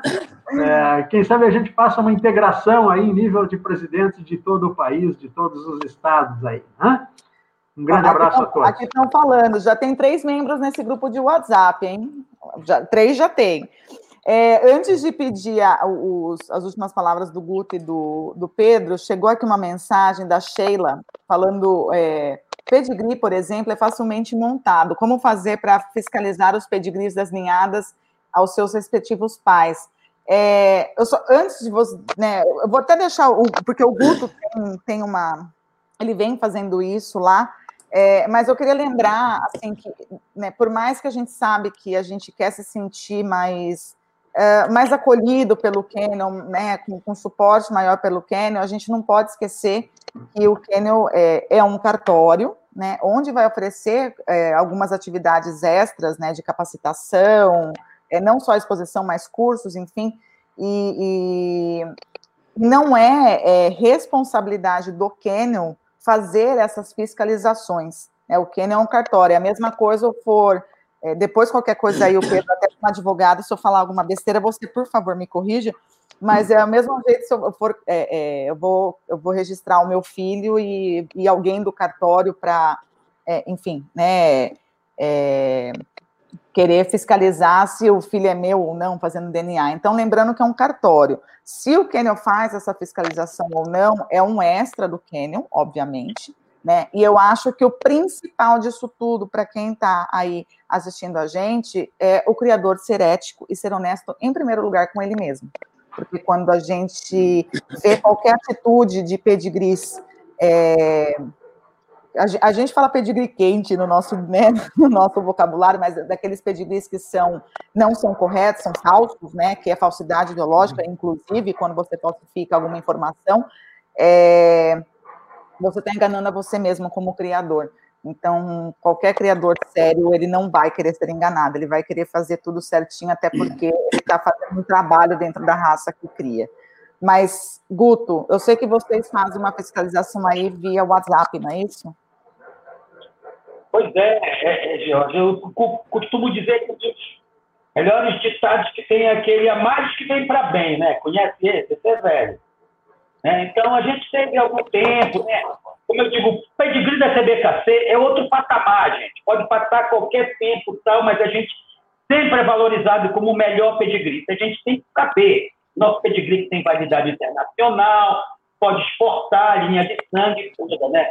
E aqui não foi diferente. Quando a gente começou a, a melhorar o trabalho aqui do clube, começou a aparecer o trabalho da gente, foi valorizado o CBKC aqui. Foi valorizado e eu recebi denúncias de pessoas que na hora de registrar sua ninhada, a pessoa dizia, nasceu oito, quando vê, nascia um, dois, aí a pessoa guardava pedigree depois, pagava aqueles pedigree, 58 reais, é baratinho, até 90 dias. Depois vendia pedigree para estar esquentando cachorro por mil reais, É, eu tomei um choque com isso. Meu Deus, vai acabar com a sinopia, acaba com a linha de sangue. Como é que a gente vai fazer? Porque no Clube do Pará não tem estrutura para fazer vistorias, médico veterinário, carro, combustível, logística. O Estado é muito grande. Como é que eu vou vistoriar ninhadas? Aí é que vem a IA, Pedro. Tudo é IA. Tecnologia. Vamos usar tecnologia barata. Está disponível para a gente aí? Então, a gente botou a vistoria virtual de ninhada, que é uma coisa simples, fácil, prática e eficiente, aonde o associado é, faz uma, um vídeo, um vídeo sem cortes, sem edições, com enquadramento correto da fêmea com os filhotes, entendeu? De preferência mais ou menos com os três semanas já, os filhotes já estão meio taludinhos, e tu tira um a um e dá no close, no vídeo, olha, macho, dourado, separa do lado com uma bacia que está no enquadramento, fêmea tigrada, macho, dourado, e vai. Acabou, olha, essa ninhada nasceu no dia tal, tal, tal, filho do pai tal, tal, tal, da fêmea tal, tal, tal, obrigado. Com isso, você está dando credibilidade para os registros do seu clube. Você não gastou um centavo, você não, não se ofendeu por isso, nada, entendeu? Você só está ajudando a sinofilia do seu clube. Eu penso que as pessoas que se negam a fazer uma vistoria virtual, alguma coisa tem a esconder, sabe? Alguma. Não sei, a gente não pode dizer, mas assim, é uma coisa simples, fácil, prática, eficiente e de graça, que só acrescenta. Eu Sei que alguns clubes fazem vistoria, não sei se dessa maneira virtual, alguns clubes já me pediram exemplos, eu mandei vídeo como os associados fazem, tenho até um texto já pronto aqui, que eu oriento o nova pessoa que nunca fez como deve ser feita a vistoria, né? E é isso. A gente procura usar ferramentas de loja baratas, que não amerem o clube, já que a gente não tem veterinário, carro, combustível, diária, para as pessoas irem verificar as ninhadas em loco, né? Antigamente, há muito tempo atrás, é, as pessoas tinham que trazer, na década de 90, para o consultório do veterinário as ninhadas. Imagina as pessoas, um monte de filhotes, arriscos, tudo, para fazer uma vistoria. Então, hoje em dia, a gente tem que usar a tecnologia que é aliada a gente. Coisa que é barata, que encurta a distância, que facilita o trabalho, que dá credibilidade que, na minha opinião, é o bem mais importante de um clube, a credibilidade. Muito bem. É, antes de eu passar a palavra para o Pedro, é, para os finais, né? É, aqui, a Adriane, ela falou da, que é, é, quer fazer uma divulgação do dia 8 do 9, vai ter a live com os espetaculares doutor Fernando Bretas, sobre a arte de criar, e dia 15 do 9, live com a doutora Fabiana, é, Andrade sobre genética aplicada na criação, na fanpage do, do KRGS, né, que é o, o Kennel Clube do Rio Grande do Sul, é, transmissão e moderação sistema PET. E o sistema PET, para quem teve uma teve a live do Chihuahua, é, que foi tão assim tão fabulosa que vai ter a, a Desvendando o Chihuahua, parte 2, no dia 7 do 9, às 19h30. Pedro, as, os seus adendos. Muito bem. É, eu, eu é, tu falaste, Jorge, sobre a, as limitações, né? Que o Clube é um cartório, não pode ter essa, esse, essa parte de agente fiscalizador. E é verdade isso, é verdade. Nós não, nós não temos, nós temos limitações, nós temos regulamentos que evidentemente têm que ser cumpridos, né? Então, respondendo aqui àquela pergunta da Sheila, que deveria ter, acho que deve ter mais fiscalização, é, realmente é, essa é uma parte complicada, porque nós não devemos nos envolver nas relações comerciais, principalmente de, do criador com o comprador de cães. Né? Só que, na verdade, nós infringimos um pouquinho essa regra e nós ajudamos, tentamos de alguma forma ajudar. Ah, existem várias reclamações que surgem no Canyon. Isso aí é, é muito comum. Eu comprei o cão num tamanho, hoje ele é outro tamanho. Eu comprei o cão de uma cor, hoje é outra cor. Eu comprei o cão, o pedigree não chegou até hoje. Então, a gente, nós agimos, de certa forma, como mediadores. Nós fazemos algumas conciliações. Nós, quando chega a reclamação, a primeira coisa, chegou a reclamação, nós passamos, nós instituímos uma ouvidoria, passamos isso para a ouvidoria e para a diretoria jurídica. E mandamos uma cópia também para a pessoa reclamada. Muitas vezes a pessoa reclamada pô, leva um susto, vai lá e resolve a situação e está ótimo por aí. E quando não há esse consenso entre os dois, nós chamamos no Kennel Club e, pela grata satisfação, assim, na maioria, 90% dos casos, nós conseguimos é, conciliar.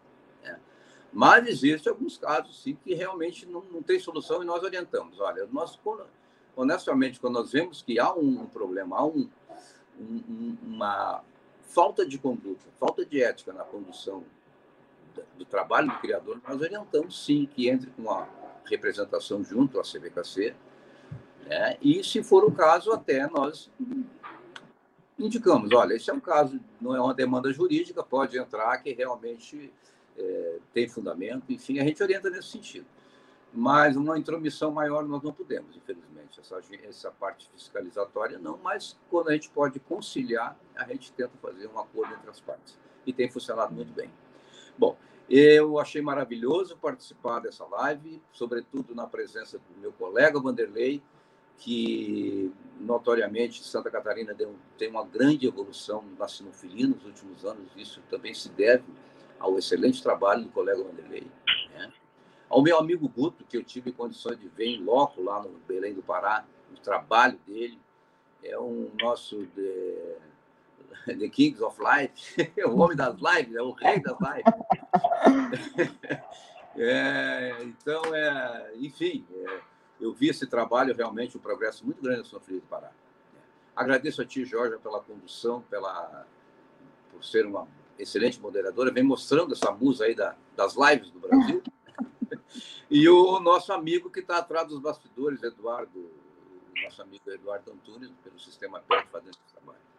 Eu agradeço muito, realmente é um prazer muito grande conversar com o Sinófilos. Não vejo a hora da gente poder se encontrar pessoalmente, né? E, e fazer o nosso trabalho. A gente sabe que o nosso futuro agora é mais assim pela internet, essas, essas situações é, digitais, enfim mas é, eu acho que o, a presença, aquela coisa, a pessoalidade é importante. Nós, isso está fazendo falta também. Sentindo falta de tudo isso, as atividades sinófilos e tudo. E de todos vocês. Guto, as últimas considerações? Bem, gente, primeiramente, é, muita gratidão aí, Georgia, a você, ao Eduardo, pelo convite. Muito legal aqui o espaço para a gente estar tá debatendo aqui com pessoas tão capacitadas assim, pessoas que inspiram a gente, como o Pedro Lang aí, que é um kennel clube que a gente tem como referência aí, a gente fica espiando aí as atividades dele, os jantares, aquele salão maravilhoso ali de meu Deus, eu queria estar tá aí e tal. Aí, sabe que na sinofilia nada se cria, Pedro, tudo se copia. o. Então, é, é, repetindo as palavras aí do Vanderlei, né? Queria chamar os nossos associados também a participarem mais do Kennel Clube, né? A gente se esforça ao máximo para cada vez mais trazer conteúdo sinófilo, fazer um trabalho na medida do possível, da melhor qualidade possível, trazendo pessoas capacitadas do nosso Brasil inteiro e até de fora do nosso país, para melhorar a nossa sinofilia, engrandecer a nossa sinofilia do estado do Pará. Nunca se esquecendo também de agradecer a CBC pelo apoio sempre dedicado ao nosso clube. Sem o apoio do Fábio, o nosso clube não estaria como está hoje. Desde o nosso início da nossa gestão, foi muito difícil, o Fábio sempre apoiou a gente. Uma pessoa que eu gosto muito de agradecer, sempre eu agradeço aqui, é o Luiz Eduardo, sabe? Luiz Eduardo Matos Mendes aqui, que do Kennel Clube do Ceará, que agora o passe dele, a CBKC comprou o passe dele, ele já foi transferido aí, já saiu até no boletim diário aí, né, ô, ô, Pedro? E também aqui de dizer que a pandemia teve aí para dificultar, gente, mas durante as crises é que surgem as oportunidades, cara, entendeu? Eu acho que se não tivesse acontecido essa pandemia, talvez a gente estivesse na mesmice, não tivesse procurado melhorar, ganhar conhecimento, mais uma vez, que é isso que é o mais importante, né? E a gente usar as ferramentas agora que a CBKC está oferecendo para a gente, para proporcionar um trabalho mais ágil, um trabalho mais seguro para os associados, né? E bola para frente, gente. Não adianta ficar chorando o tempo derramado, uma hora vai acabar, a gente vai ter protocolos para fazer os nossos eventos, e eu tenho certeza que vão ser cada vez melhores. Agradecendo aí ao Sistema PET aí, que dá show de qualidade de live, né? A gente vê aqui, assim, só fica babando aqui, que agora eu me aposentei um pouquinho, Pedro. Parar um Tô pouquinho, para mim poder estudar um pouco, senão não sobra tempo. Obrigado, gente. Bom, Ô, Jorge. Prim... Oi, pode falar. Ah, o Guto falou da carteira social, eu quero mostrar para vocês. Dá para ver aqui? Dá. Ah, deixa eu mostrar a minha aqui, ó. É, aqui com essa é carteira, com essa carteira social, os associados também têm direito. Aí, garoto! Bandeira do Paraná aí e tal. Tem descontos em, em, em, estabelecimentos conveniados com o Kenny. Né? Inclusive ah, legal. Farmácia, farmácia humana, enfim. Legal. Salão de beleza, talvez? Assim, não, tô brincando. Também, é só, é só agradecer. Não, é, por aí mesmo. Aí. Aqui, a gente na pousada de luxo da nossa colega lá de Salinópolis. 20% numa diária. Então, é um dinheirinho legal aí que você economiza, pode levar o teu Mais uma ideia é. excelente aí, gente. Mas olha, eu queria, primeiro eu queria falar para vocês que assim, vários comentários parabenizando, gente falando que foi a melhor, melhor live que assistiram. É, aqui excelente, todos nós ganhamos, enfim, assim, realmente foi uma live que não me surpreendeu porque eu já sabia que seria assim, porque é um assunto que eu falo que é de extrema importância e de interesse comum de todos, né? Não tem como. Então, queria agradecer imensamente, Vanderlei, por estar aqui, o Pedro, o Guto, agradeço de coração toda a informação que vocês passaram. É, felicito pelo assim o trabalho que vocês vêm desenvolvendo aí, lutando pela sinofilia, lutando tanto pela criação, que é aquilo que a gente ama, né? Aquilo que a gente, eu falo que a gente vive para isso, né? Não são os cachorros que vivem para a gente, isso que as pessoas não entendem, somos nós que vivemos para eles, né? Então, assim, muito obrigado. É, espero que vocês tenham gostado de participar, né? Numa próxima, se Deus quiser, a gente se vê aqui. É, eu não vou me aposentar agora, né? Como o Guto, porque não tem como. O Eduardo não deixa, por enquanto. Mas, gente, brigadão, de verdade. Fiquem com Deus e até uma próxima. Pessoal de casa, um ótimo final de semana e que Deus abençoe a todos. Beijos. Um abraço a todos. Cuidem-se. Abraço, Pedro. É criadora há muitos anos, mas estava enfrentando dificuldades. Joana não conseguia vender seus filhotes na velocidade que gostaria e estava com dificuldades no controle dos gastos.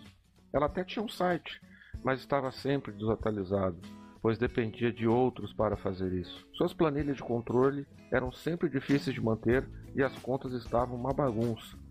Mas tudo isso ficou muito mais fácil para Joana depois que ela assinou o sistema PET. Agora ela consegue um planejamento mensal das contas que deve pagar e que deve receber. Consegue fazer uma gestão de seu estoque de ração, sabendo com antecedência quantos dias eles irão durar. O sistema também emite alertas a respeito de todos os cuidados médicos regulares, como vacinas, vermífugos, antipulgas, etc. O planejamento das ninhadas acontece de forma mais organizada. Com a árvore genealógica ilustrada nas ninhadas, fica muito mais fácil saber onde se quer chegar. Isso sem nem se preocupar com o site, pois o sistema PET trata de organizar e montar as informações de forma adequada para o site.